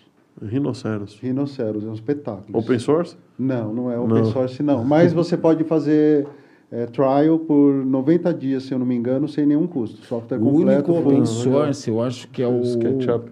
Tem, o SketchUp também não é bem open source. Se começar a usar as ferramentas, ele deixa de ser open source. É o Open, OpenSCAD. Só que ele é, É. todo por cálculo. Você tem que calcular ele inteirinho. Cada camada você vai lá, calcula engrenagem, calcula raio. cal- Ele é todo feito por cálculo. Ele é matemático. tá? Matemático, literalmente. Tá, Linha de comando e já era. Exatamente. É, acho que tem também o Tinkercad. Tinkercad acho que é também gratuito. O, o Tinkercad eu uso para fazer prototipagem de Arduino, né? É, é. É, tem- existem alguns softwares é, gratuitos que você pode usar, ah, mas normalmente eles não têm muitos recursos, e aí isso a gente pastou bastante lá uma época, né? Que a gente Bastante. usava para cada tipo de função ou para cada tipo de demanda que a gente queria, a gente usava um tipo de software. Então, Mesh Mixer para, por exemplo, fazer algumas modificações no desenho já em formato STL, né? Que é o que a gente O usa. formato mesh, né? Porque tem uma diferença bem grande nisso que estava falando de software. Tem uma diferença bem grande. Vai o CAD, 3D Max, ou o próprio Rhino que a gente usa, a gente trabalha com blocos sólidos. E daquele bloco sólido se transforma. A gente Aí você faz o exporta. Honeycomb. Você fala Eu- assim, é sólido, mas imprime Honeycomb. Não, Então, ele é matemático. Ele Ele, é matemático. Ah, tá. ele O chama o problema NURBS. assim, quando vai para a impressora, a gente tem um formato específico, que é o STL, que o Rodrigo fala de NURBS, ou Mesh. É uma, é uma nuvem de pontos triangular. Então, é uma nuvem de pontos que para se editar não é tão fácil. É mais ou menos que nem o Photoshop, você passar uma ferramenta para realizar na foto. Uhum. Porque é uma nuvem de pontos. Essa nuvem de pontos, entre aspas, não é editável. Então a gente vai maquiando essa nuvem de ponto. O, 3, o AutoCAD, o 3D Max, o Rhinoceros, que é o que a gente usa, você tem o bloco final. Então vai, no caso de um anel, eu posso aumentar e fechar o espaço do dedo sem mexer no resto do anel. Se você pega um Sim. um pronto, independendo do repositório, que ele é uma nuvem de pontos, eu não consigo abrir e fechar o dedo sem mexer no resto da dimensão do anel. Entendi. Tá, eu acho que eu entendi. Na verdade, é, é bem, é bem a história do, do de- em 2D do desenho vetorial e do desenho. Lembra-se E, que e cada- da foto, né? Lembra que cada ponto, por isso que a gente chama é, 3D, cada ponto tem três XYZ. Então, você imagine num desenho que você tem um programa de realmente de, de CAD, vai, você tem um bloco. E em um programa 3D, vai, em um mesh, que nem ele está falando, você tem uma nuvem de pontos que fazem vários triângulos. E você consegue só mexer nos pontos. Você não Entendi. consegue mexer Ah, no bloco você mexe inteiro. nos pontos, então todos os triângulos vão acompanhar aquele ponto. Exato. É isso. É uma nuvem, literalmente é uma, nuvem, de literalmente uma nuvem pontos, de pontos. Enquanto que os softwares de CAD ou de NURBS, né, que é o tipo de, de vetor que existe lá dentro, eles são matemáticos. Então, um, um- um círculo é, É literalmente um um, ponto com um raio que faz Que um... faz um, aí você tem um cálculo que desenha uma, uma esfera, por exemplo. Exato. E é círculo, perfeito, e é super preciso, extremamente matemático. Só que deve ser mais complicado de você trabalhar, né? Tem as suas complexidades, sim. Mas trabalhar com, com a rede mesh, com a rede de pontos e triângulos, não é uma coisa também tão fácil. Eu acho que é até mais difícil. É. É que, assim, como eu, eu como engenheiro, se você falar para mim que é um vetor que tem um ponto no x, y, z, eu Sim, eu é, estou em sim. casa, eu estou bem. É, é, imaginar os três planos, né? Os planos é, frontal, superior e o lateral, é, eu estou bem, eu, eu me sinto Tranquilo, né? confortável e entendo fácil isso. É, mas dá trabalho. Mexer em CAD não é uma coisa tão fácil assim. Ou mexer no Rhinoceros ou no 3D Max, quer dizer. É, ou ZBrush, né? mesmo Sim. softwares que trabalham já com essa nuvem de pontos, são bastante trabalhosos, que é um processo meio de modelar, né? de massinha. Bom, cara, É, eu- Então, mas perdão, eh, respondendo a pergunta da Clarissa, vo- você pode ter essa peça pronta e, inclusive, muitas vezes eu recomendo que você busque na internet. Ah, eu quero um anel de caveira, eu quero um anel de eh, São Sebastião, eu quero um anel, seja lá o que for. Muito provavelmente tem já desenhado aquilo que você Já quer. existe. Alguém já desenhou. Alguém já- já desenhou. Existem muitos Uhum. repositórios, desde os gratuitos aos pagos. E é um, Legal. outro, é um outro comércio interessante, é um outro lado interessante dessa indústria, que é você criar suas peças e disponibilizar nesses. Para você comprar Shopping o center. Então você, desenho. ah, então esse desenho é é- essa peça, bom, deve ter open source e as mais bonitas devem ser pagas. né? Exato. Exatamente. Você já exatamente. pode desenhar o seu anel e comercializar o desenho para alguém fazer o molde. Em qualquer lugar do mundo, qualquer usando lugar, essa tecnologia. Você pode vender o desenho para alguém fazer o molde, você pode já vender o molde ou vender o anel. Certo, certo, faz, faz todo sentido. Então, a gente ou faz o desenho, ou compra o desenho pronto. Tá? É, com o desenho pronto, a gente imprime e funde no metal. Ou, eventualmente, a gente imprime e entrega para ser feita uma borracha, uma borracha de silicone vulcanizado. E aí você faz um molde. É, e com esse molde você injeta cera, e aí isso é produção seriada aí de isso é- ourivesaria padrão. E existem. é, uma pergunta que me fizeram é, de boca antes de eu vir para cá é: é possível você criar formas que antes não seriam possíveis com, com a ovesa, é ovesaria que chama? Ourivesaria. Ourivesaria É. Ou joalheria de bancada, né? Tá bom. Também. jo- Joalheria de bancada. É, é é, você consegue criar formas que seriam muito complicadas também? Sim, com certeza. Não, exemplo é para esse daqui, né? Isso é, é- eu consigo colocar um. É, você consegue- Como que o Orives consegue fazer esse daqui? Que aquele começou lá no comecinho. O Orives não consegue fazer isso daqui na mão. É. Dá bastante trabalho, tá? Porque ele teria que pegar a chapa, furar a chapa, Furar. Furar. nesse perfilzinho aí, nesse, nesse formato, Nessa, é, que não dá para ver, né? Porque é muito pequenininho. não dá, é, a câmera não vai conseguir mostrar isso daqui. Mas aqui dentro você tem um formato... Tem é, um véu aí dentro. Tem, né? tem um véu aqui, como se fosse um filó, né? Como se fosse tipo um filó. Uma renda, né? uma Um- renda. tá? E esse formato, inclusive, pode ser diferente. Pode ser de coração, pode ser de estrelinha, pode ser de qualquer formato. Então você imagina, vai cada cada Mas a hora que você aqui depusesse o ouro aí, você conseguiria fazer com que o ouro entrasse Uhum. em todos esses. O ouro entra. O ouro O entra. ouro, líquido ele entra. Líquido ele entra. Um outro exemplo aqui, ó. Ali o, tá? Essa aqui é é uma peça o que- João. Acho que agora, bastante acho que agora vai ser legal deixar dentro do nosso verbatim ali. Opa! Em cima, né?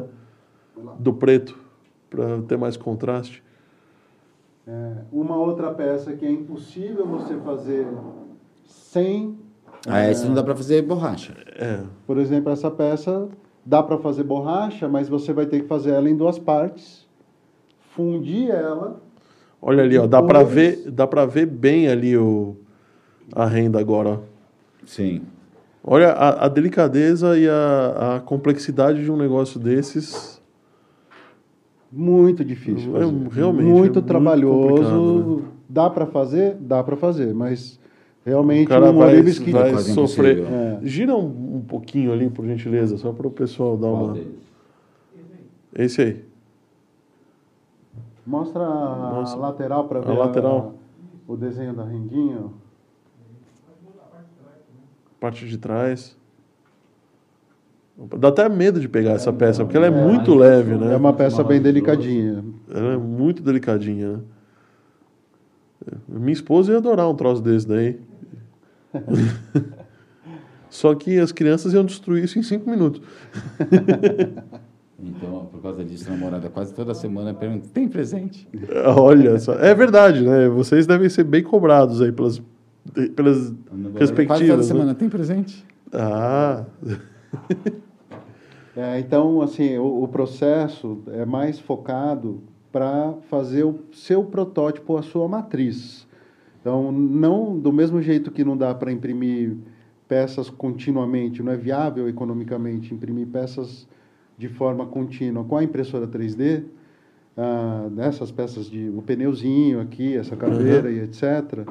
ah, também não dá para você fazer uma produção de joia ah, usando esse processo aqui de joalheria por, por resina em é, mas em compensação fundição. você consegue criar o molde, esse molde é, pode ter uma diferenciação, porque a gente já viu que ele cria padrões que são extremamente complexos, né? difíceis Sim. de você trabalhar.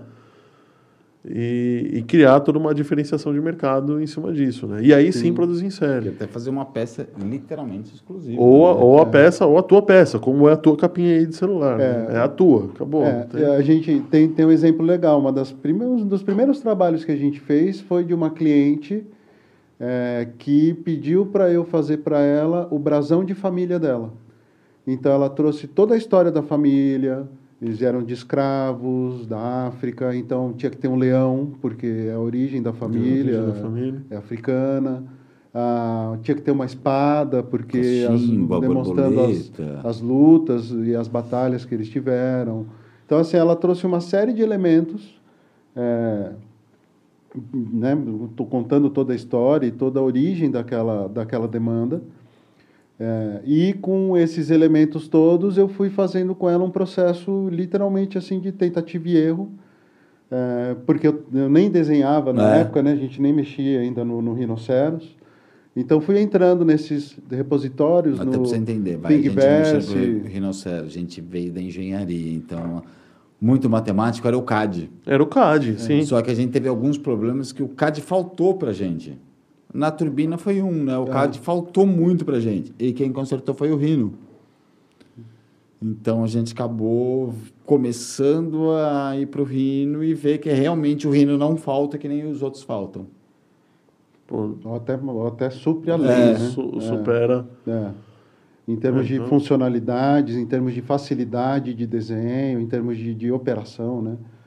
Bom, mas para resumir, é, a gente foi fazendo uma, uma, uma tentativa e erro, então eu mandava vários escudos para ela, né? Que tinha até um brasão, então eu mandava Sim. vários escudos, aí ela, olha, eu gostei desse, mas dá para misturar esse com esse aqui? Aí a gente pegava ia um lá, pedaço de um do outro fazia- é, e juntava. Como todo começo você está aprendendo, É. então é isso aí. É assim mesmo. Né? Então, a espada foi engraçado, né? A espada, eu quero uma espada assim, uma espada assado, que tenha um cabo, que tenha uma lâmina. Aí eu peguei um monte de espadas, tudo de graça, todos disponíveis Todas na as open internet, source que você achou. Foi Até do- do Minecraft. Foi, foi Até do Minecraft. Foi do Minecraft, foi da She-Ra, foi do He-Man, foi do Game of Thrones, foi, olha, foi tudo quanto é espada. Aí chegou uma lá que ela falou, não, é essa espada aqui. Aí, Mas ela, ela sabia? Ela já, já tinha o brasão da família em algum momento na cabeça, alguma coisa assim? Ela Ou não? tinha na cabeça. Na cabeça. Porque ela viu em algum lugar o brasão? Não, e- ou eles- ela eu- desenhou o brasão da família? Não, eles pegaram é, uma colcha de retalhos de várias ideias que eles viram na ah, internet. entendi, entendi. E E, e fizeram e, montaram criaram no. Paint. Montaram no Paint, assim, no, no, no, no- no Windows. Uhum. Então ela me mandou pelo WhatsApp e falou que eu quero alguma coisa assim. Primeira pergunta. Mas é exatamente isso que você quer? não, não tem problema. Pode ser diferente. Eu quero que você me dê sugestão. Essa, essa é a ideia, esse é o conceito. E a gente foi num processo de, a gente chama de espiral, né? Espiral de, de efetividade, né? Que você vai tocando nos pontos, corrigiu esse, corrigiu esse, corrigiu Esse, esse, agora volta no volta primeiro no ponto primeiro. de novo. O Acer- famoso ciclo, É. o ciclo PDCA, né? É, Você é. faz tudo, volta para o começo e começa o para ciclo de acertar novo, o pra acertar tamanho, de então defini os elementos, a proporção dos elementos, montamos tudo isso, apresentei para ela eh, e ela levou essa peça impressa para fazer o molde de borracha da peça exclusiva peça. dela, que é o brasão da história da família dela. E foi o presente de final de ano de, de toda a família. Um pingente com esse brasãozinho que super legal. mega personalizado. Muito legal. Bom, além disso, mais do que vocês fizeram uma chopeira, vocês fizeram um controle de, de forno, vocês fizeram. é, A gente a- já... Teve a, a adega. A Adega, a gente é, fez também outro, outro projeto legal que a gente participou, A mesa cirúrgica. a mesa cirúrgica. Ah, foi 2016, para hospitalar. Mesa cirúrgica, cara. Foi uma mesa Eu cirúrgica. só não lembro se foi de 2016 ou 2017. A gente ganhou o prêmio, inclusive, a de gente inovação. ganhou o prêmio de inovação A gente não, né? tecnológica. Não é, não, a a gente, empresa né? que a gente desenvolveu o projeto junto. É, a Mercedes e Mac, Mercedes e Mac. que é um fabricante de mesas cirúrgicas e mesas hospitalares. Então, Sim. Muito antiga no Brasil. Eu conheço um pessoal que trabalhou na Mercedes e Mac. olha só. Então, é, eu acho que eles saíram antes de vocês trabalharem com a Mercedes, mas eu conheço o pessoal que trabalhou bem antigo. É, assim, quando contando, vai resumindo bem esse projeto, é, eles estavam voltando para o mercado e queriam trazer uma inovação grande para essa feira, que é uma Sim. feira importante do setor. E aí eles chamaram a gente e falaram, eles, eles já conheciam a gente de outros, outros carnavais. é, e, bom, a gente queria colocar, embarcar a tecnologia dentro da nossa mesa, mostrando tudo O que, que, é dava possível para fazer, sim. possível dentro do bolso, A, dentro a do nosso ideia, budget, a ideia né? foi uma mesa conceitual, uma mesa conceito, não foi? Foi, foi Exatamente. uma mesa conceito, até porque isso depois teria que passar pela Anvisa, tem todo Sim. um processo de certificação. Então a ideia não foi lançar um produto do mercado, a ideia foi lançar um Um conceito. E aí o que eles colocaram para a gente, a gente primeiro teve um- uma conversa bem legal de tudo que poderia gerar de benefício ter um computador dentro da sua mesa cirúrgica. Desde gravar a cirurgia do começo ao fim, colocando em nuvem para depois você ir lá verificar erros, revisar ou disponibilizar isso em termos educativos, Educativos. é, ou até em questão de litígios, é, de, de Erro médico, de erro etc. médico, etc. É, até é, a gente chegou nesse projetinho que era um grande problema do cirurgião é que quem ficava fazendo os ajustes na mesa cirúrgica era o anestesista. Então o cirurgião tinha que virar para o anestesista e falar: olha, eu quero que você mude o ângulo aqui do braço 3 graus. Muda aqui, vira um pouquinho para o lado, As vira para o outro, etc. trem, né? A mesa tem, acho que são 16 comandos 16 diferentes. comandos. Encosto, Pernas Perna, independentes, de altura. é, São, são um quase lado, 16 o comandos. outro por- lado, tem 16 comandos Sim, que diferentes. numa acredito que dependendo da cirurgia, você tem que deixar o cara de um Dependendo jeito, da do mesa, outro. tem né? até uma perna, uma perna, perna direita e perna esquerda. É. Braço direito, Imagino, braço braço esquerdo. A gente pegou a mais simples, vai, que é perna, dorso, aí ela vira na lateral. Bom, mas acredito que uma vez que o software está pronto, basta implementar mais um, um DLL ali para poder fazer virar subir a perna, Basicamente, por sim. exemplo. Basicamente isso, mas assim, aí entram as questões de, de propriedade intelectual, né? Todo o comando da mesa original deles não é deles. é, feito por um parceiro que fabrica os motores de passo. A própria placa de circuito que está na mesa com o, touch, o trackpad de, de tocar sobe e desce Hum. não era deles. Ixi, Ou seja, eles fabricam a carroceria, mas não fabricam não o motor. fabrica o motor. Então, o que, que a gente teve que fazer?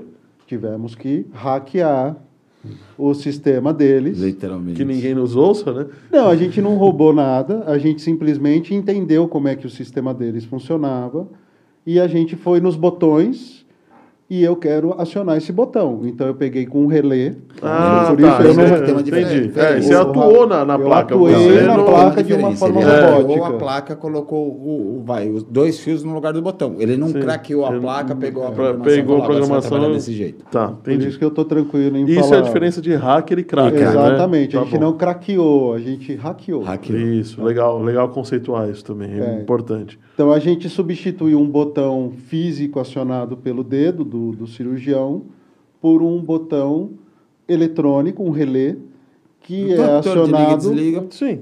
É um Que é- relézinho, uma- um, Ou você coloca, se tem um botão e troca por um relé, é basicamente É a a mesma mesma coisa, coisa, é a mesma só que o coisa. acionamento eletrônico. sim. Exatamente. E o acionamento feito por um Raspberry Pi, por um computadorzinho rodando Que eu Linux, adoro o open Raspberry source. Pi. Uma diversão. Aliás, o Raspberry Pi é incrível, porque aquilo foi feito para crianças. É. Né? Tirar a E- exclusão e- digital do mundo. e- Pois é. E, e no final das contas ele acabou sendo padrão para a indústria, porta, né? da, a porta da, da robótica, da, a porta da, indústria robótica, da indústria hoje moderna, hoje é ele. É né? Raspberry Pi. Inclusive, eles têm, têm alguns controladores. Eu vi que eles mandaram algumas coisas para a estação espacial para poder controlar alguns sistemas não essenciais Sim. ali. Que eu achei impressionante a Mas ideia, o- né? O, como foi, como a voou o negócio. Quando o- a- a- o estacionar do, do, Hum. do último foguete que ele estacionou na, na, na estação espacial, não foi um Raspberry Pi, mas foi o mesmo processador que é o processamento ARM. Que é o ARM, né? Que é Fica- usado nos celulares. Que assim, foi calculado aqui embaixo, deu o play, só esperou Chegar lá. subir. Detalhe, o foguete subiu, desceu, todos os estágios pousaram, É, tem isso, né? Hoje É. em dia o foguete pousa, que é o. É, é a cápsula entrou em Recuperável, órbita, né? A cápsula entrou em órbita, em órbita e acoplou totalmente autônomo com processamento do ARM com processamento de celular. Que é a base é. do Raspberry, base do nosso celular, as bases de da indústria Da indústria 4.0. 4.0. Tá, Bom. a gente usou esse Raspberry Pi junto com o microfone.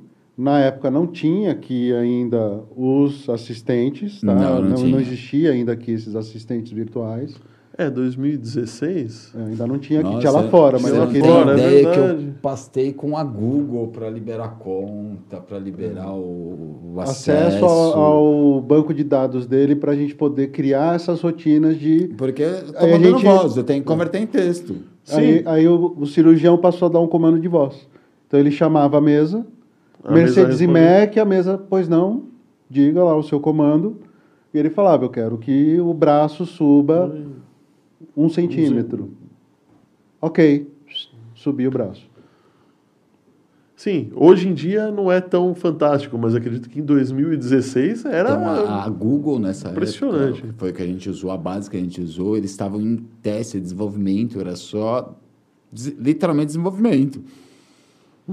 Eu tinha que fazer inscrição, fazer algumas coisas, exatamente. E provar que era desenvolvimento. Para poder usar o, a conversão de voz para texto. E não foi fácil.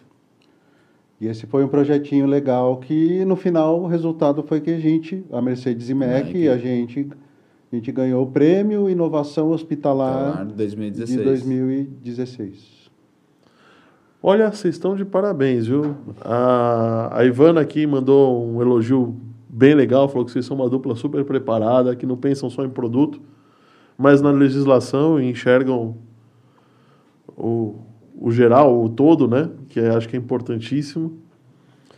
E, cara, eu vou ser obrigado a interromper o nosso bate-papo, porque Poxa, É, são quase 9 horas da noite. são quase tinha nem 9 horas da noite. A galera, Eu não tinha olhado para o relógio ainda. a, a galera 10 precisa comer, gente, sabe? Amanhã é dia útil. Não, amanhã é feriado. Amanhã é ponte de feriado. Então, olha, É um prazer.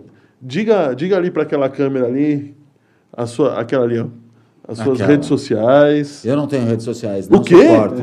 Como não assim? suporto, eu não tenho redes sociais. Você não tá no mundo. O cara trabalha com, com, com o top da- das, das tecnologias do planeta e não tem redes sociais? Não tenho rede social, é capaz de mandar um WhatsApp, eu demorar umas duas, três horas para te responder, se te responder.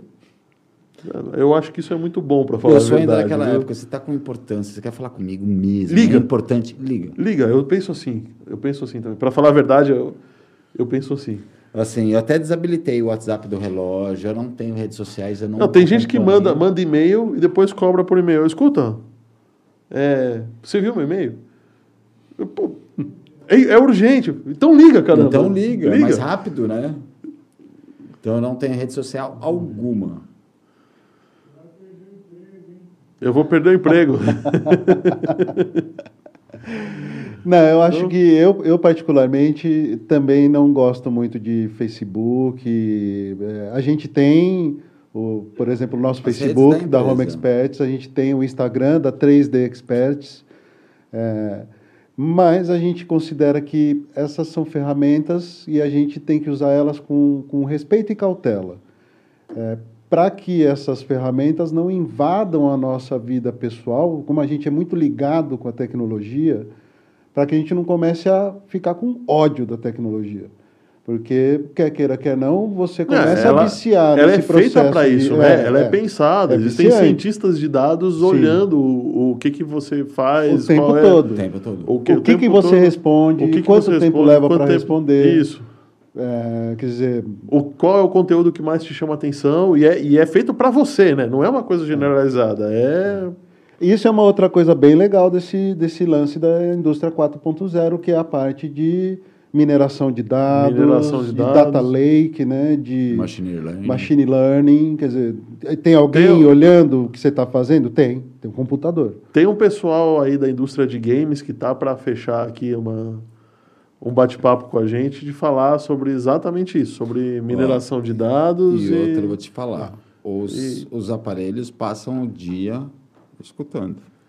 Ah, isso eu sei, porque eu li o contrato do Facebook e do Google. Eu li, tá? Eu gastei um Ah, tempão. O, o final do ano passado foi a primeira, a, a- a primeira vez que o juiz nos Estados Unidos mandou liberar, inocentou uma pessoa de assassinato por assistente pessoais de casa. Então, assim, não, não, não, não escuta, ficou, ficaram debatendo, escuta, não escuta, escuta, não escuta, o juiz virou tipo naquelas. Você não escuta? Fecha a empresa. Você não vai me passar os dados, não, vou te dar uma multa milionária. Peraí, peraí, eu escuto sim, tá aqui, ó. Mas é claro que escuta. Ele tem que. Aliás, pela funcionalidade dos assistentes, eles têm Tem que que estar escutar. escutando, senão ele não vai Se não funcionar. escutar, não vai funcionar, é Exato. verdade. Pois é. Exato. Ele Tem- tem que tenta saber, pedir- ele não tem um código ali para alguma coisa- reconhecer aquela. Não, ele reconhece todas as palavras e depois Tenta pedir alguma coisa é para o assistente se você não tiver internet. Ele escuta o tempo inteiro, manda para internet, manda pra internet, volta para ele entender, ele escuta o tempo inteiro. Escuta o tempo inteiro, sim. É, a privacidade, como a gente conheceu Isso- sem o mundo da computação, o mundo Isso é uma IoT, coisa que a gente precisa, que o planeta precisa discutir. Então, aí... eu- aí Não Isso existe é- mais. Eu, Não, eu tenho uma é- opinião Aquela bem clara. privacidade antiga, esquece. Então, Não aí existe. Qual é os digo- limites disso? Ele né? falou Matrix, é aí que eu digo Skynet. Skynet. Skynet era de qual filme mesmo? Da... O, o Exterminador do Exterminador do Futuro. Futuro, isso. Foi a rebelião das máquinas, foi Skynet. Skynet, que ele- isso. Eu tô falando que ele fala Matrix, eu falo É Skynet. que é uma- As máquinas hoje têm o que a gente fala, a hora que a gente acorda, ela tem nossos e-mails, ela tem nossas fotos. Só que elas ainda Pra servem, onde a gente elas ainda Elas servem a ainda não- empresários. é. Elas não servem a elas mesmas. A hora que elas começarem a servir a elas mesmas, o negócio vai ficar feio. É. Existe esse risco. Existe esse risco. Por isso que sempre tem alguém ali à disposição para puxar o plug da tomada, né? É. Eventualmente É. tem que ter. Tem que ter, né? Bom, então, quero agradecer a essa dupla aqui. Cara, eu realmente adorei o papo. De Legal. verdade. Legal. quero conhecer bom. as impressoras de vocês, principalmente essa impressora de um metro e pouco que vocês têm aí. Na verdade, são duas. São duas? É, a última que a gente fez foi a Jedi, porque ela tem laser Ela também. tem- Ah, tem laser. Boa. Eu estou gostando dos nomes também. Galileu, Jedi. E a Nikola Tesla E tem a também. Tesla. né? Tesla. A Tesla. A Vocês precisam fazer um a Edson também, a viu? seja, Não, metro Edson não. Aí, tá Edson vendo? não. Ninguém gosta do coitado do Edson Edson. não, cara. não, não, não. Não vou fazer. Ele matou muito elefante. Ele matou muito elefante para falar que a corrente alternada era, era problemática. Era problemática, né? A, a galera aqui está realmente gostando. O Wolf comentou, a Clarissa, a Dea. A, o Wolf falou que a Alexa dele é muito fofoqueira. e agradeço vocês. Lembrem-se de nos seguir aí, dar o seu botão de inscrição do YouTube. Fiquem tranquilos se vocês tiverem algum outro comentário para fazer, além do chat, pode colocar aí, reforçando que eu vou. Se for para eles, eu repasso para eles. Se for para a gente, a gente agradece. Compartilhe aí esse link com todo mundo. A gente está em todas as plataformas digitais de podcasts, então a gente está no Deezer, no Spotify, no Amazon e no Apple Podcasts. E, bom, acho que é isso. A gente pode marcar mais um bate-papo aí, só para falar de Arduino, né? Que a gente falou bastante de impressão, né? Legal. Microprocessadores. Legal, é um, é um universo de informação que a gente Que curte o- bastante é. navegar nesse É universo. E eu- industrial hoje, né? Eu também faço parte da, da, da parte da indústria 4.0 porque eu tenho uma empresa de desenvolvimento de BI. Então eu sou aquele cara que minera os dados, condensa isso de uma forma utilizável, né? E Sim. crio A o- inteligência, né? Literalmente machine learning da, Da, atrás dos dados. Existe, tem a parte de machine learning, que é bem legal, mas eu particularmente gosto do data mining, sabe? Aquela história do cara que vai lá, puta, é, se relaciona Sei sim. o consumo de água com a temperatura, com não sei o que e tal, e de repente você descobre que teu ar-condicionado está mal dimensionado. sabe? então, Ou que quem consome mais água prefere tênis de tal marca do que de outra ou, marca. ou de outra Umas marca, loucuras umas, umas dessa loucuras que... dessas, e aí, de- por quê? Porque é, não sei. Não sei porquê, mas... Mas é fato, né? verdade. Mas é fato. E pode aplicar que isso vai te dar dinheiro, né? é essa a ideia. Bom, Muito legal. a minha, a sua empresa chama, a empresa de vocês chama Home Experts. Home Experts. Home Experts. E aí tem uma subdivisão da parte de 3D, é isso? É, a gente...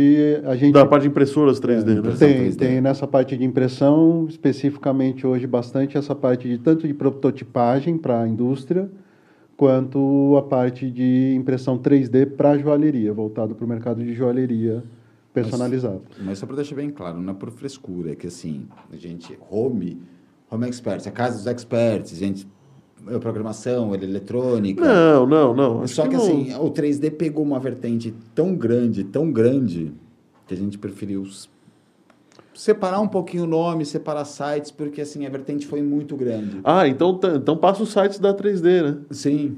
3dexperts.com.br É que assim, abriu um universo tão grande e assim, a consulta, as vertentes foram tão grandes que a gente preferiu separar um pouquinho da parte de inteligência, programação, da parte da impressão.